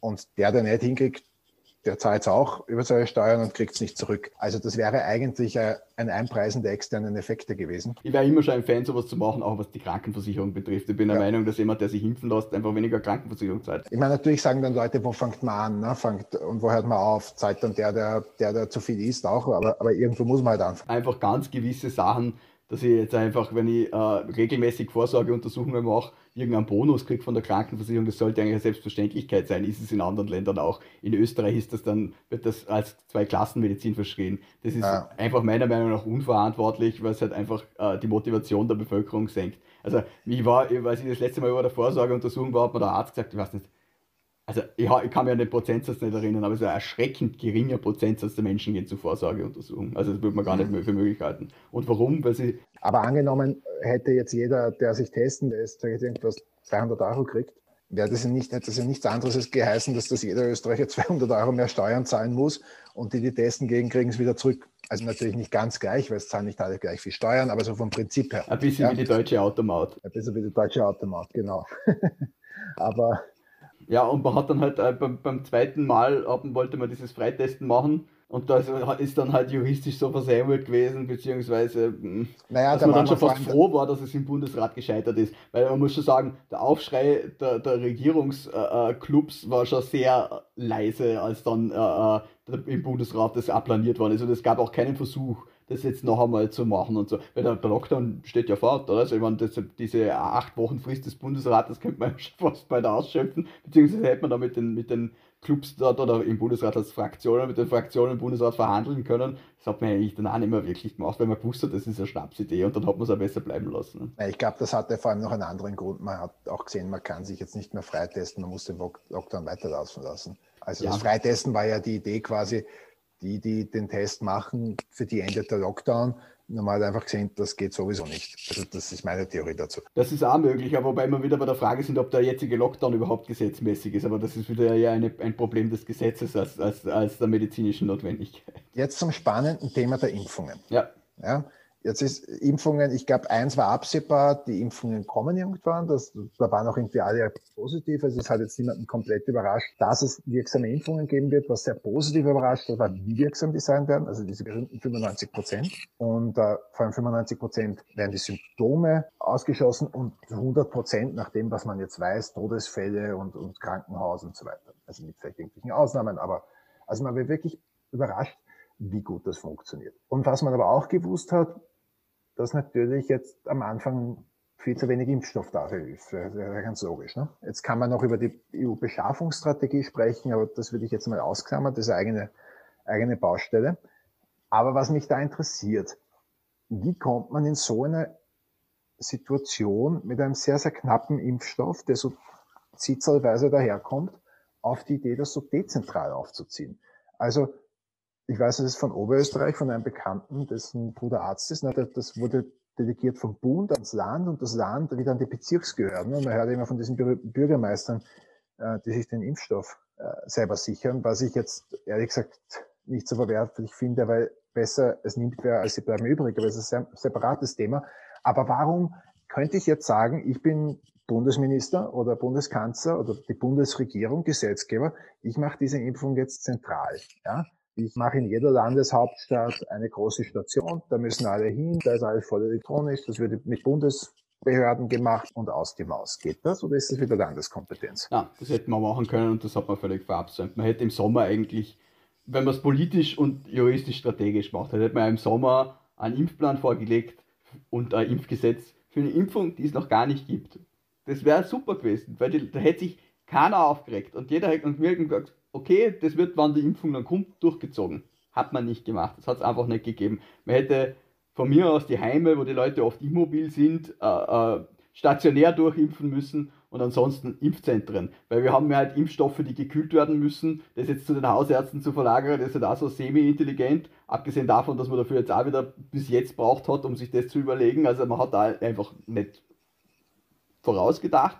Also das, das, da, da spricht überhaupt nichts dagegen. Nein, Das, also das, das wurde einfach man, verabsäumt. Nein, das ist völlig verabsäumt worden. Ähm, das hätte der Bund durchaus machen können per Gesetz und äh, ist nicht geschehen. Und glaubst du, warum hat er es nicht gemacht? Also wenn wir jetzt sagen, wir, wir schließen jetzt einmal gedanklich das Thema Verabsäumen Inkompetenz aus, ne? weil oft sind ja die Dinge nicht ganz Manchmal sind sie so leicht, wie sie scheinen, ja, so einfach, wie sie scheinen, nicht immer. Also ich habe in der Bundesverwaltung gearbeitet und meistens ist es einfach Inkompetenz, muss ich leider sagen. Also wirklich, wenn dann die Verschwörungstheorien kommen, da hat das und dieses und jenes und sage, hey, es ist meistens Inkompetenz und ich fürchte, dass es in diesem Fall einfach auch so war. Man hat es einfach nicht zur Rande gebracht. Man hat vielleicht irgendwelche anderen Probleme gehabt, dann ist die große Urlaubswelle. Man muss wissen, im Sommer ist in den Ministerien so gut wie gar nichts los. Also hat man, das hat man wahrscheinlich dieses Mal auch so gehalten und dann, ja, ah, na, die Logistik ist vielleicht noch mit Aufräumarbeiten beschäftigt gewesen. Man ist auch nicht auf die Idee gekommen, Leute zusätzlich einzustellen oder auch nur per Vertrag an sich zu binden. Vielleicht ein äh, Gesundheitslogistik-Kompetenzzentrum zu schaffen, wo man ein paar emeritierte Professoren und ein paar ambitionierte junge Juristen zusammenfängt und schaut, dass man was Gescheites macht. Ist ja keiner auf die Idee gekommen. Ist ja alles zu kompliziert. Das, das kennt ja jeder kommen. Na, hat man natürlich nicht gemacht. Ich habe dazu keine Meinung. Ich weiß nur, dass auch in Unternehmen leider Gottes sehr, sehr viel Blödsinn passiert. Aber kann es nicht sein, dass man einfach sagt, so, auf Bundesebene, wir haben die Kompetenzen nicht, wir, wir, wir wollen das nicht, das sollen lieber die Länder machen, die machen das besser. Dann hätten auch die, dann hätten auch die Länder das machen können. Also es wäre ja auch, wenn, sag mal, wenn jetzt die Kompetenzhürde da gewesen wäre, was jetzt beim Impfen nicht der Fall ist, weil auch die, die Impfpflichten, äh, die es bis jetzt gegeben haben, war immer Bundeskompetenz. Ähm, dann hätten die Länder das machen können, aber die haben auch nichts getan. Ne? Die haben im Vertrauen darauf, dass es der Bund eh nicht machen wird, haben auch die Länder nichts getan. Also man hat halt das zugewartet, dann ist das äh, am Anfang schon irgendwie schrecklich schief gegangen, dann hat man gesagt, okay, das machen jetzt die Länder und dann sind, dann sind halt diese ganzen Infopass passiert, weil die halt eben passieren, weil, weil wir, äh, weil man es auch nicht einmal geschafft hat, äh, im Sommer ein Voranmeldesystem zu machen in Österreich, weil das hätte ja jemand auf die Idee kommen können, du, wenn dann die Impfung kommt, wie meldet man sich da eigentlich an? Nichts. Es ist nichts, gibt nichts passiert. Das, das, haben die Bundesländer jetzt alle für sich gemacht. Im Vorarlberg funktioniert das eh super. Also ich meine, ich habe zwar eine Stunde auf, meinen, äh, auf mein SMS gewartet, wo ich dann was eingeben kann, aber ich bin jetzt vorangemeldet. Hat funktioniert. Aber das haben alles die Länder machen müssen. Und äh, das war meiner Meinung nach auch nicht vorab geklärt, dass die Länder das machen, weil da hat es dann auch ja, ich, mein, ich, mein, ich muss sagen, ich finde die Idee, dass es die Länder machen, ja nicht unbedingt falsch. Also vielleicht können das auch besser, und es ist auch ein bisschen ein Wettbewerb, ist auch nicht schlecht, finde ich. Aber wenn das die Wiener dann schneller machen als die Niederösterreicher, dann. Ich bin kein Gegner, ich bin kein Gegner des Föderalismus, es muss halt funktionieren und es muss halt jemand zuständig sein. Ja, Aber das ist ja. halt wieder typisch österreichischer Föderalismus, dass es am Ende keiner macht. Ne? Und mhm. das kann halt nicht die Lösung dafür sein. Okay, das heißt, du meinst, äh, das war einfach wirklich ein Versäumnis, es hätte nicht so sein müssen. Völlig, völliges Versagen. Weil wenn ich ja schon vorher Anmeldungen habe für die Impfung, bevor sie ausgerollt wird, weiß ich, der wird geimpft, der wird geimpft, der wird geimpft wenn der nicht da ist, ruft man den an, kommen sie her. Äh, in Wien haben sie das ja so gemacht. Wenn ich innerhalb von ein bis zwei Stunden verfügbar bin, kann ich das ankreuzeln, dann guckt, genau. dann werde ich informiert. Das ist ja ein und für sich keine schlechte Idee. Und da haben ja auch die Länder zum Teil dann richtig reagiert, aber halt auch zu spät, weil der Bund nicht fähig war, das zu machen. Also es ist halt, ich will jetzt weder dem Bund die volle Verantwortung für alles geben, noch den Ländern, aber es sind halt einfach zu viele Fehler auf allen Seiten passiert, aber weil man nie von vornherein einfach gesagt hat, okay, das sind eure Aufgaben, das sind unsere Aufgaben, macht ihr das, machen wir das und äh, alle machen, melden gemeinsam ein. Wir haben bis jetzt kein funktionierendes Datenmanagement in diesem Bereich. Keines. Nach einem Jahr. Also ich meine, was ist los mit euch? Das ist einfach durch nichts zu rechtfertigen, außer durch völlige Inkompetenz. Wir haben jetzt vor, vor, vor einer Woche oder was, äh, ich weiß nicht, ob du den Herrn Neuwirth kennst von, von Twitter, der, der Statistiker, der immer versucht, diese Zahlen aufzubereiten. Der ein pensionierter Statistiker, der, genau. der, sich sehr bemüht, eine einheitliche Covid-Statistik in Österreich zusammenzubringen, weil es da anscheinend unterschiedliche Zahlenquellen gibt. Ja, und vor allem, Sie haben jetzt vor einer Woche oder was die Zählung umgestellt und Sie haben nicht gesagt, warum und wie und was. Es waren innerhalb von einer Stunde 4.000 oder 5.000 neue Meldungen es ist einfach, keiner hat gewusst, warum, sie haben nichts vorangekündigt. Das darf einfach zu diesem Zeitpunkt nicht mehr passieren. Das kann im Frühjahr letzten Jahres passieren, weil alles durcheinander geht. Aber jetzt nach einem Jahr machen die solche Sachen. Was ist, was ist los mit denen? Was funktioniert da bitte nicht? Offensichtlich gar nichts. Ich muss sagen, in Wirklichkeit, was, was sehr oft an der Regierung kritisiert wurde oder was auch du auf Twitter sehr äh, oft kritisiert hast, sind diese logistischen Themen oder was ist mit jener Ausnahme, was ist mit der Ausnahme, warum muss man dort Masken tragen und nicht da und so weiter. Das haben sehr viele kritisiert, das sehe ich, muss ich sagen, eher etwas entspannter, ja, weil im Endeffekt äh, du kannst nicht alles regeln, du musst sagen, okay, bitte halt jetzt Abstand. Man muss gewisse Sachen schließen, leider Gottes. Das muss für Unternehmer aus der Hotellerie, aus der Gastronomie absolut schrecklich sein. Ja, das muss furchtbar sein. Ich kann mir das gar nicht vorstellen. Ja, vor allem, wenn man bedenkt, was die für, was die für äh, Kapitaldecke haben. Dann. Ja, ja, Wahnsinn. Ich kann mir das überhaupt nicht vorstellen. Ich bin in einer total äh, privilegierten Situation, weil äh, ich muss nur schauen, dass bei uns nicht, die Mannschaft dass wir unsere Mitarbeiter schützen, ja, dass nicht zu viele Leute krank werden. Und da sehe ich einfach immer das Problem, ja, das, dass man hat 70 Prozent der Bevölkerung, die dieses Corona toll mittragen, ja, also die, die, die Abstand halten, die sich darum kümmern, die mitdenken, die ambitioniert sind und so weiter. Und du hast einfach 30 Prozent Leute, denen das irgendwie wurscht ist und die es nicht verstehen oder ich, ich weiß es nicht, ja. Und du musst die 70 Prozent vor den 30 Prozent irgendwie schützen. Das ist auch, finde ich, als Unternehmer sehr schwierig. Ja, du musst halt dann auch disziplinarisch durchgreifen. Also es gibt halt gewisse Regeln. Das ist traurig, aber es ist so. Aber was ich sagen wollte, also was ich was oft der Regierung vorgeworfen wurde, was ist mit der Ausnahme, mit jener Ausnahme, das ist unfair und das ist das. Das verstehe ich alles. Ja, ich meine, man kann nicht jedes Detail regeln und ob das Detail hier und das Detail da richtig oder falsch ist, das ist ehrlich gesagt nicht das, was mich bewegt. Mich bewegen zwei Dinge, wo ich wirklich Farbsäulen sehe. Was ich nicht verstehe, ist, dass man das Contact Tracing nicht rechtzeitig ausgebaut hat. Ja? Man hätte einfach einstellen können, 20.000 Leute. Nicht einfach, aber man hätte es einstellen, mal machen können. Sehr viele Arbeitslose, die sich gefreut hätten.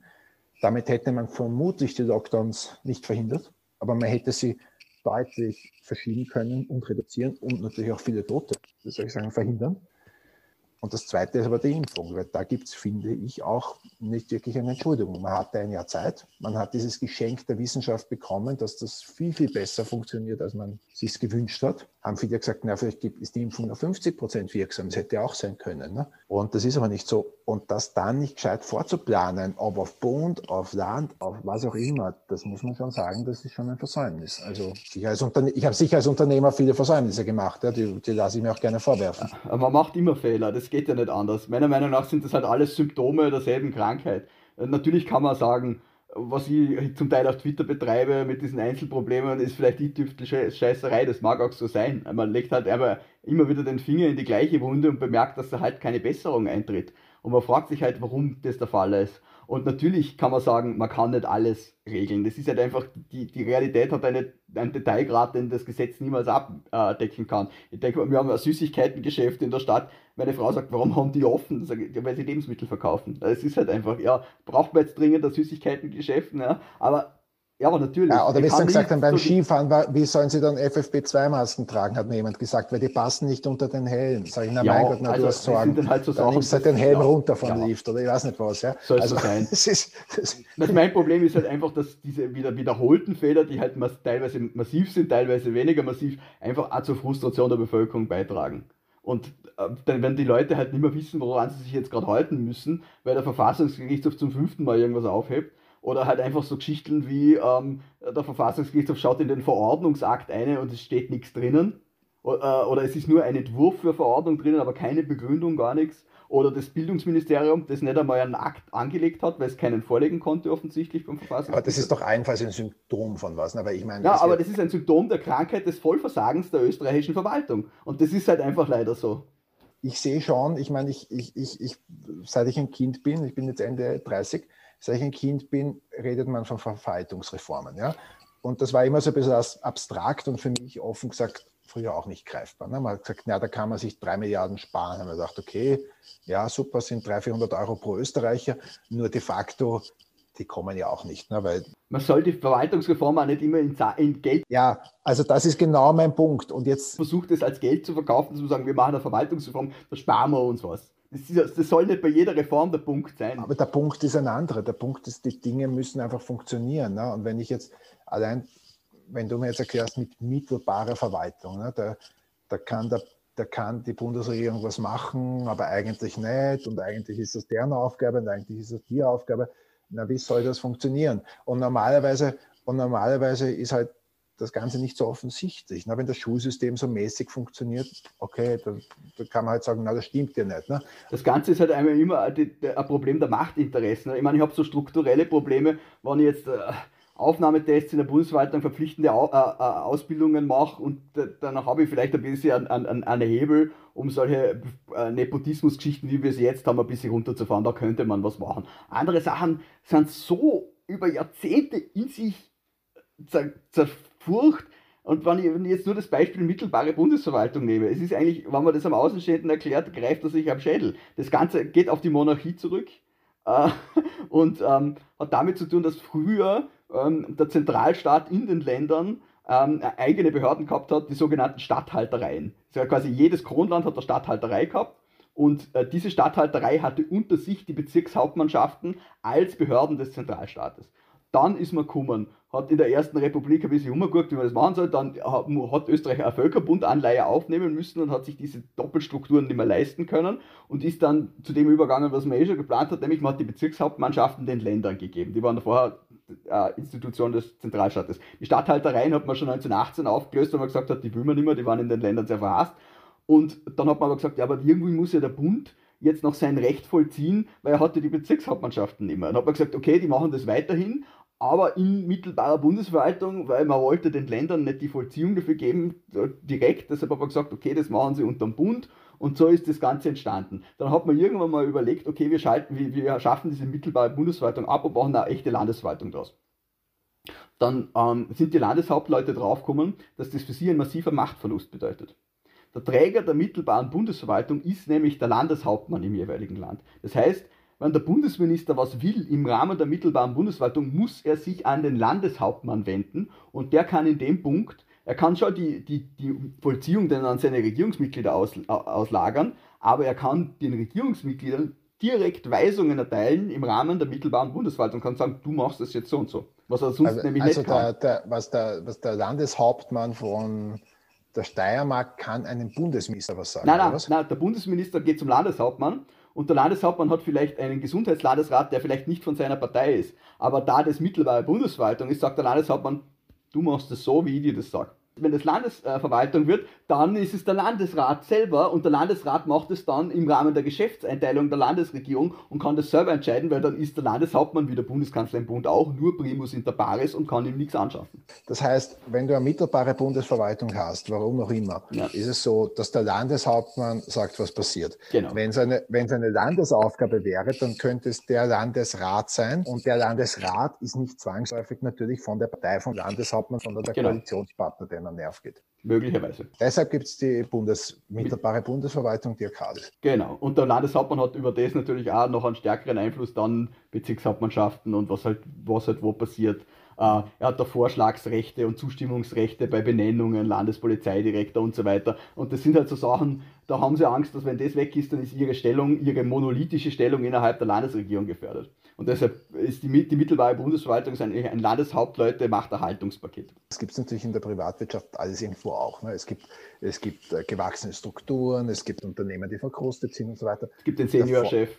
Es gibt den, kann einen Seniorchef geben, es gibt alles Mögliche. Ja. Das Thema ist nur natürlich, dass zumindest in den Bereichen, wo es auch wirklich einen ordentlichen Wettbewerb gibt und diese Unternehmen auch irgendwo verschwinden. Ja oder Marktanteile verlieren. Ich will jetzt nicht aus Österreich wegziehen, weil irgendwas schlecht verwaltet ist. Ne? Man hängt ja doch an seiner Heimat und äh, das heißt, diese, diese Möglichkeit, irgendwie äh, eine Administration zu wechseln oder so weiter, äh, geht eben nur über, über die Administration selber, dass sie sich verändert. Also ich glaube jetzt, ich bin überzeugt, die meisten, die allermeisten Politiker, die allermeisten Leute in der Administration, die ich kenne, mit denen ich zu tun habe, sind jetzt sehr guten Willens und, und haben irgendwie natürlich eigene Interessen, aber doch irgendwo wollen Corona gut managen. Ich glaube jetzt nicht, dass der Herr Kurt oder Herr Hansch oder, oder wer auch immer sagt, ich pfeife drauf, ob da die Leute kapieren, das ist mir wurscht. Ja? Ich, ich glaube, glaube es ist auch niemand in den Landesbehörden so. Es ist, ich habe mit vielen Leuten von den Gesundheitsbehörden zu tun, die sind alle sehr ambitioniert. Äh, ich glaube irgendwie, dass die Leute da weiterkommen wollen. Das muss ja für die auch frustrierend sein. Wie kommen wir da raus? Ich glaube ehrlich gesagt, das ist aber wenn wir jetzt lang und breit über die mittelbare Bundesverwaltung geredet haben, nicht einmal so sehr an diesen Strukturen liegt. Man kann, auch das kann funktionieren, wenn man es ordentlich macht. Ich glaube einfach, dass eine der Problematiken ist, dass äh, Bund und Länder keine, keine äh, konkrete Aufgabenteilung haben, also dass es der eine nur fürs Schulwesen und der andere nur für die Gesundheitspolitik zuständig ist. Es ist auch schwierig. Ja, beide ein bisschen. Ja, es ist ja auch schwierig, das in einer modernen Staatlichkeit aufrechtzuerhalten. Also man hat ja jetzt die europäische e-, e-, Ebene auch noch überall dazu und irgendein Maß an Einheitlichkeit braucht es immer und dann ist halt die Frage, welches und so weiter und so fort. Und dann gibt es ja die Leute, die sagen, wir sollen die Länder abschaffen und so, was halt natürlich völlig illusorisch ist, aber okay. Ähm, ja, ich, ich, glaube, eines der Probleme ist eben die, die, die äh, personelle äh, Aushöhlung der Verwaltung. Einerseits wirklich, was die Zahl betrifft, also man hat halt Sparpakete noch und nöcher gemacht, äh, hat halt alle Planstellen eingespart und es gibt jetzt kaum Junge. Wir haben eine extrem überaltete Verwaltung. Es werden in den nächsten äh, zehn Jahren, äh, wird, wird glaube ich, die Hälfte aller Lehrer in Pension gehen. Also wir haben wirklich ein massives Problem, was das betrifft. Äh, man hat sich auch keinen Nachwuchs aufgebaut. Die, da wird man dann wieder massenweise Leute einstellen. Man sieht es ein bisschen bei der Polizei. Also das fällt dann mal auf, wenn man zum Beispiel in Wien ist und die Polizisten sieht, es sind fast nur noch junge Polizisten und es gibt fast keine alten Kieferer. Das ist äh, ein, ein Ergebnis der, des Sparpakets der Regierung Schüssel, die damals gesagt haben, na, die Wiener Polizei braucht eh keiner, weil Wien, ist, Wien hat die falsche Farbe. Dann hat man die ganzen Polizisten eingespart und jetzt hat man halt nur noch junge.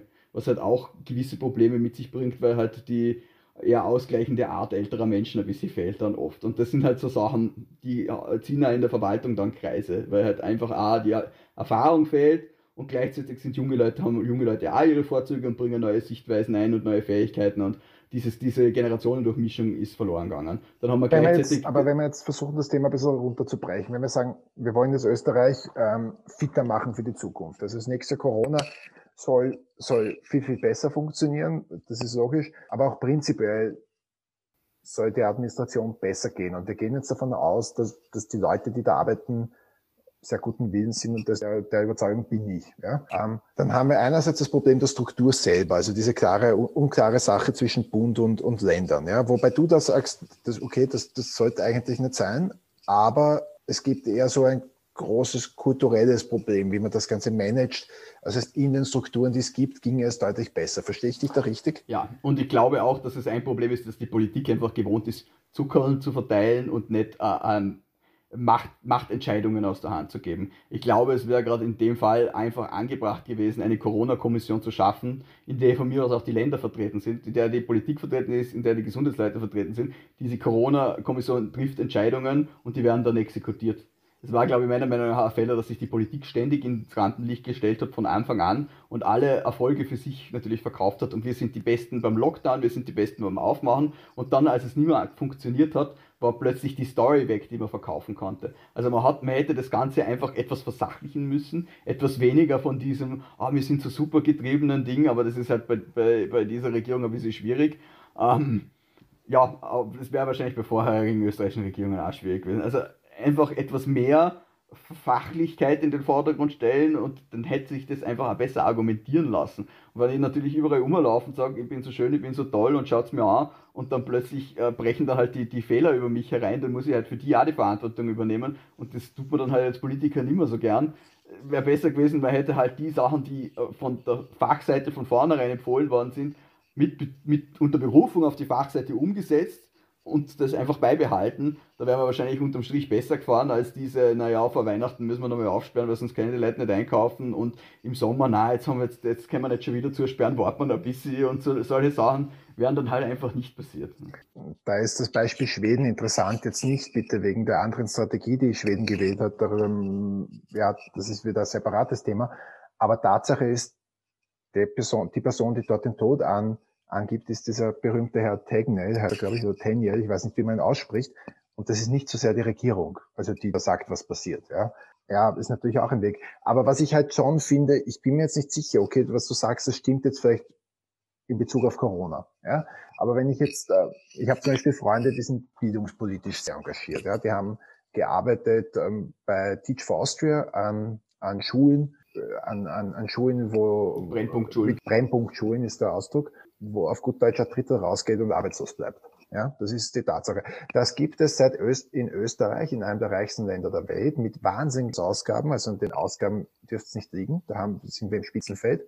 Das gibt es seit Jahrzehnten wahrscheinlich, dass es da viele, dass es da Schulgruppen gibt, wo Leute hingehen und man weiß, die haben eigentlich keine Chance. Ja. ja? Und das sind da junge Kinder, wenn ich dorthin kommen wäre mit zehn, weiß nicht, was aus mir geworden wäre. Hätte ich viel, viel weniger Erfolg gehabt. Und das kann man doch nicht akzeptieren. Jetzt gab's Rot-Schwarz, es gab Schwarz-Blau, es gab alles Mögliche.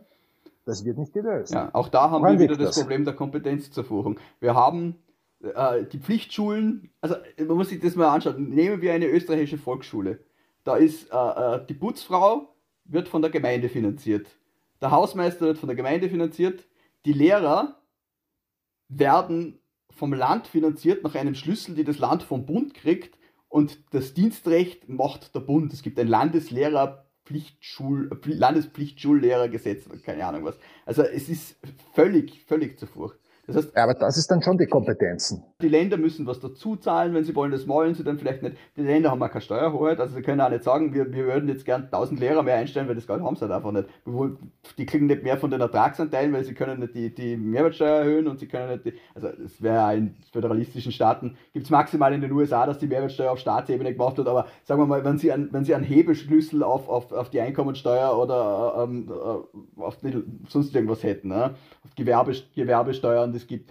Aber das gibt es alles nicht. Also die Länder haben keine Möglichkeit, ihre Einnahmen zu steuern in Wahrheit. Deshalb haben sie auch wenig Möglichkeit, ihre Ausgaben zu steuern. Das heißt, sie müssen halt mit dem zurechtkommen, was sie haben.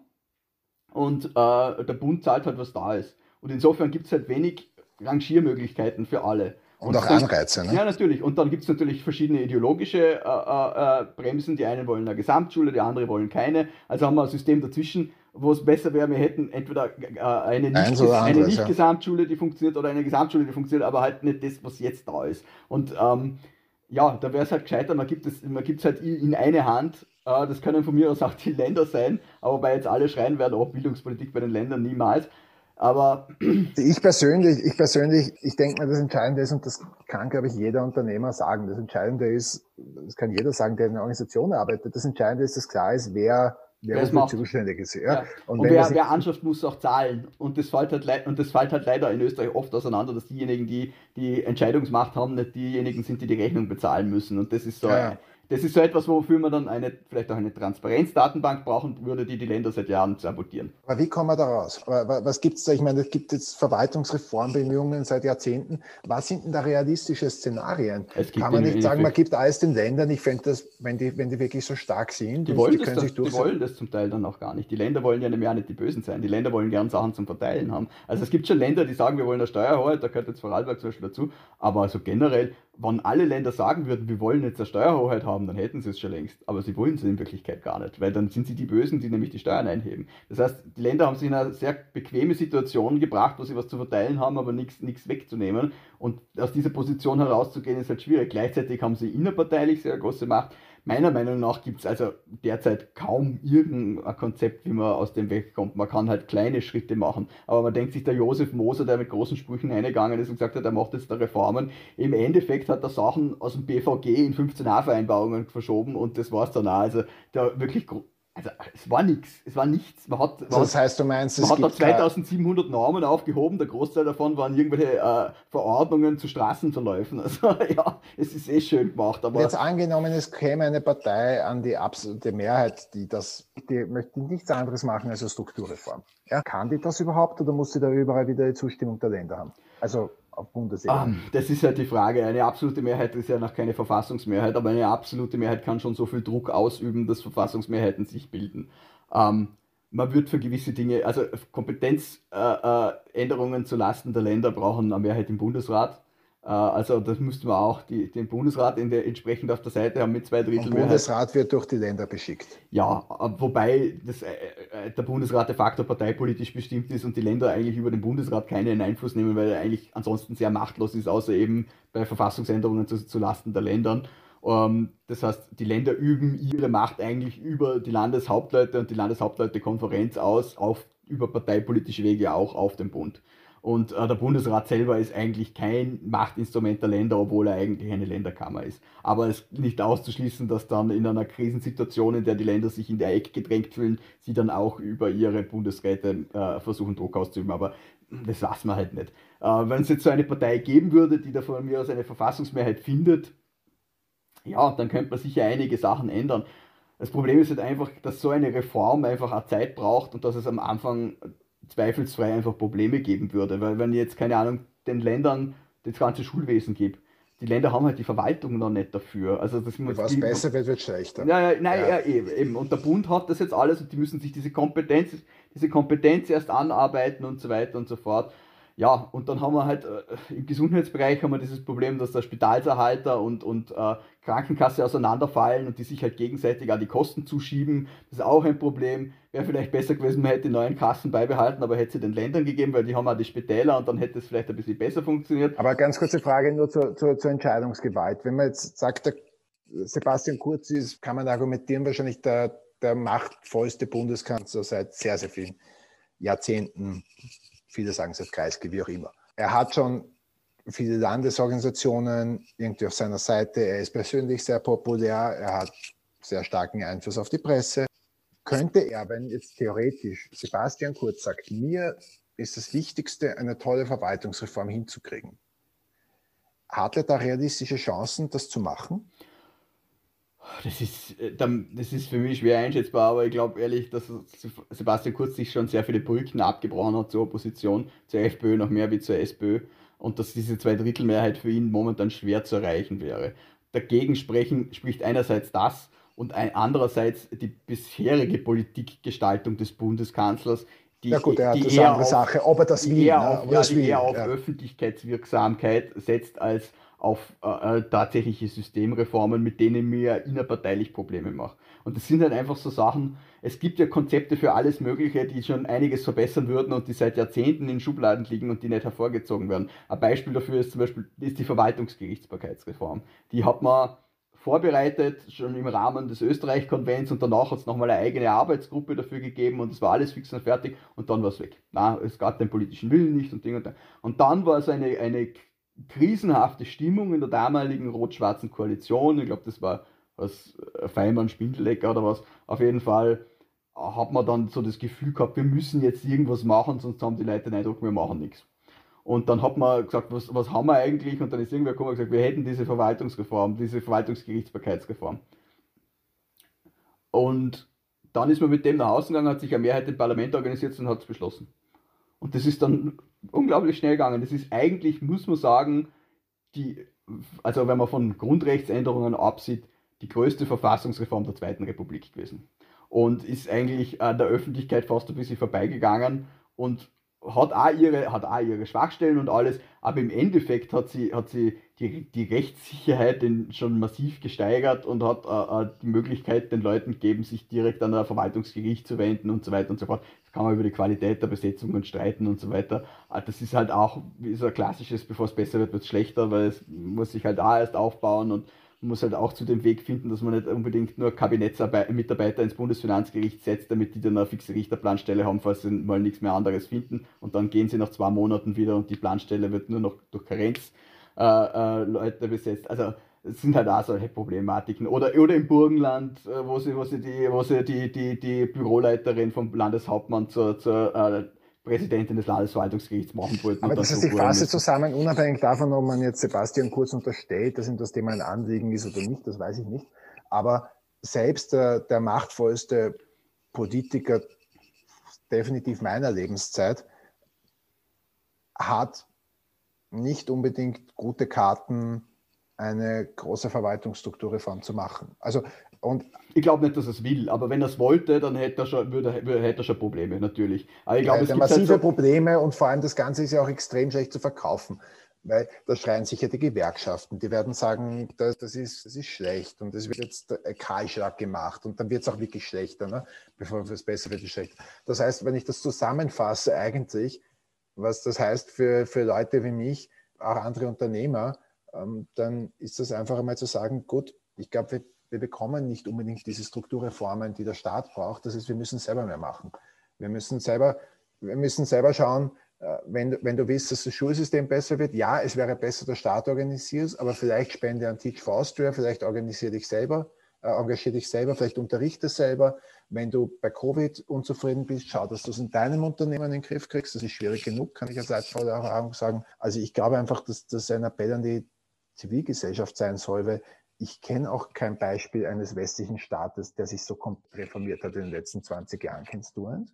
Naja, in 20 Jahren vielleicht nicht, aber Belgien ist ja so ein klassisches Beispiel. Die haben das davor gemacht, weil halt einfach Belgien sonst auseinandergebrochen wäre und die halt einfach durch die Föderalisierung des Zentralstaates dieses Auseinanderbrechen verhindert haben, mehr oder weniger. Das war so die größte Staatsreform der letzten 50 Jahre. Ja, aber da war es wirklich, da wäre wirklich sonst der Staat auseinanderbrochen. Ja, Spanien ist auch ein bisschen geht in die Richtung, weil Spanien auch natürlich nach dem Frankismus ein Einheitsstaat war, der jetzt durch die ganzen Autonomie-Sachen sich da ein bisschen in die Richtung entwickelt hat. Ähm, aber hin zur Zentralisierung, ja, gibt es in allen Föderalstaaten eigentlich die Bewegung, so, äh, wo es jetzt eben nicht eher so ethnisch getriebene äh, Differenzen gibt, da geht es eher Richtung Zentralisierung hin. Ähm, aber den großen Wurf würde man nicht erwarten und ich finde das, was du gesagt hast, eh sehr richtig. Wir haben sehr viele Revolutionäre, die gerne immer alles ändern würden und dann irgendwann in den Systemen hängen bleiben.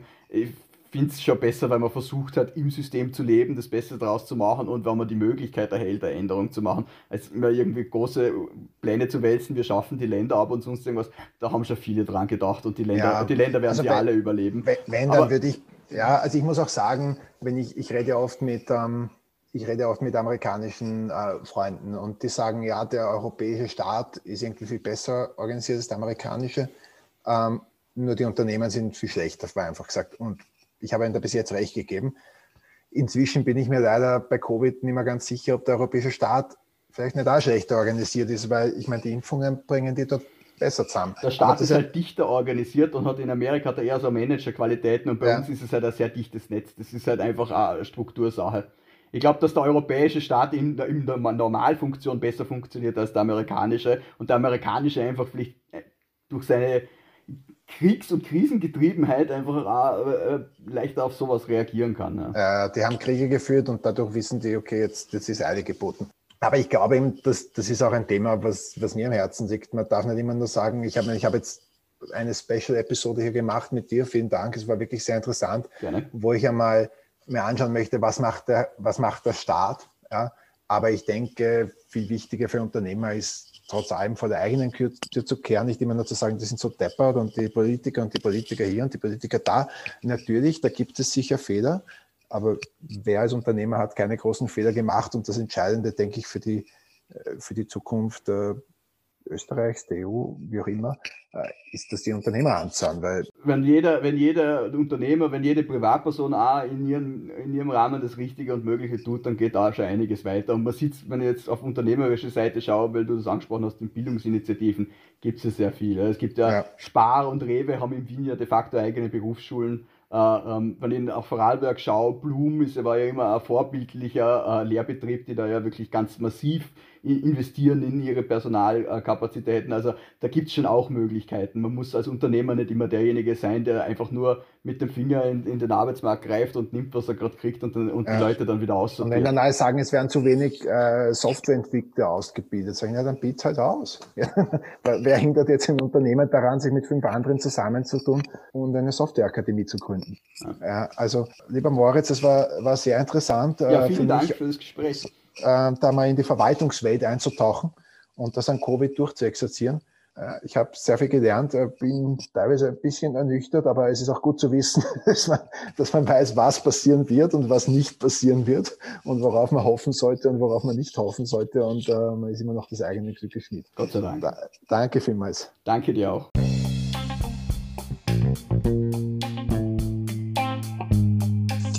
Probleme der österreichischen Verwaltung sind einerseits struktureller Natur, unklare Verantwortlichkeiten zwischen Bund und Ländern und ähnliches. Dass dieser Bereich reformiert wird, ist jedoch sehr unwahrscheinlich. Selbst der machtvollste Kanzler seit Jahrzehnten, Sebastian Kurz, hätte für den Fall, dass ihm das Thema ein Anliegen ist, schlechte Karten, hier größere Änderungen umzusetzen. Andererseits gibt es jedoch auch ein Kulturproblem bei der Ämterbesetzung. Persönliche politische Loyalität und Parteizugehörigkeit ist in vielen Bereichen wichtiger als Kompetenz. Das war zwar bis zu einem gewissen Grad immer so, der Trend verstärkte sich jedoch aufgrund verschiedener Faktoren. Hier sind Verbesserungen leichter möglich. Und schließlich wurden in der Covid-Pandemie auch sehr schwere Fehler gemacht. Zum Beispiel, indem nicht rechtzeitig ein gut durchdachter Impfplan erarbeitet wurde und das Contact Tracing nicht personell stärker verstärkt wurde. Dass es zu großen Strukturänderungen in der österreichischen Verwaltung kommt, scheint unwahrscheinlich. Ein Grund mehr für die Zivilgesellschaft und Unternehmer, selbst die Initiative zu ergreifen und Dinge aus eigenem Angriff zu verbessern. Wenn es euch gefallen hat, bitte abonniert den Podcast und empfehlt ihn einer Freundin oder einem Freund. Wer mehr von Moritz Moser hören möchte, kann das in seinem Podcast in besserer Verfassung tun. Bis zum nächsten Mal.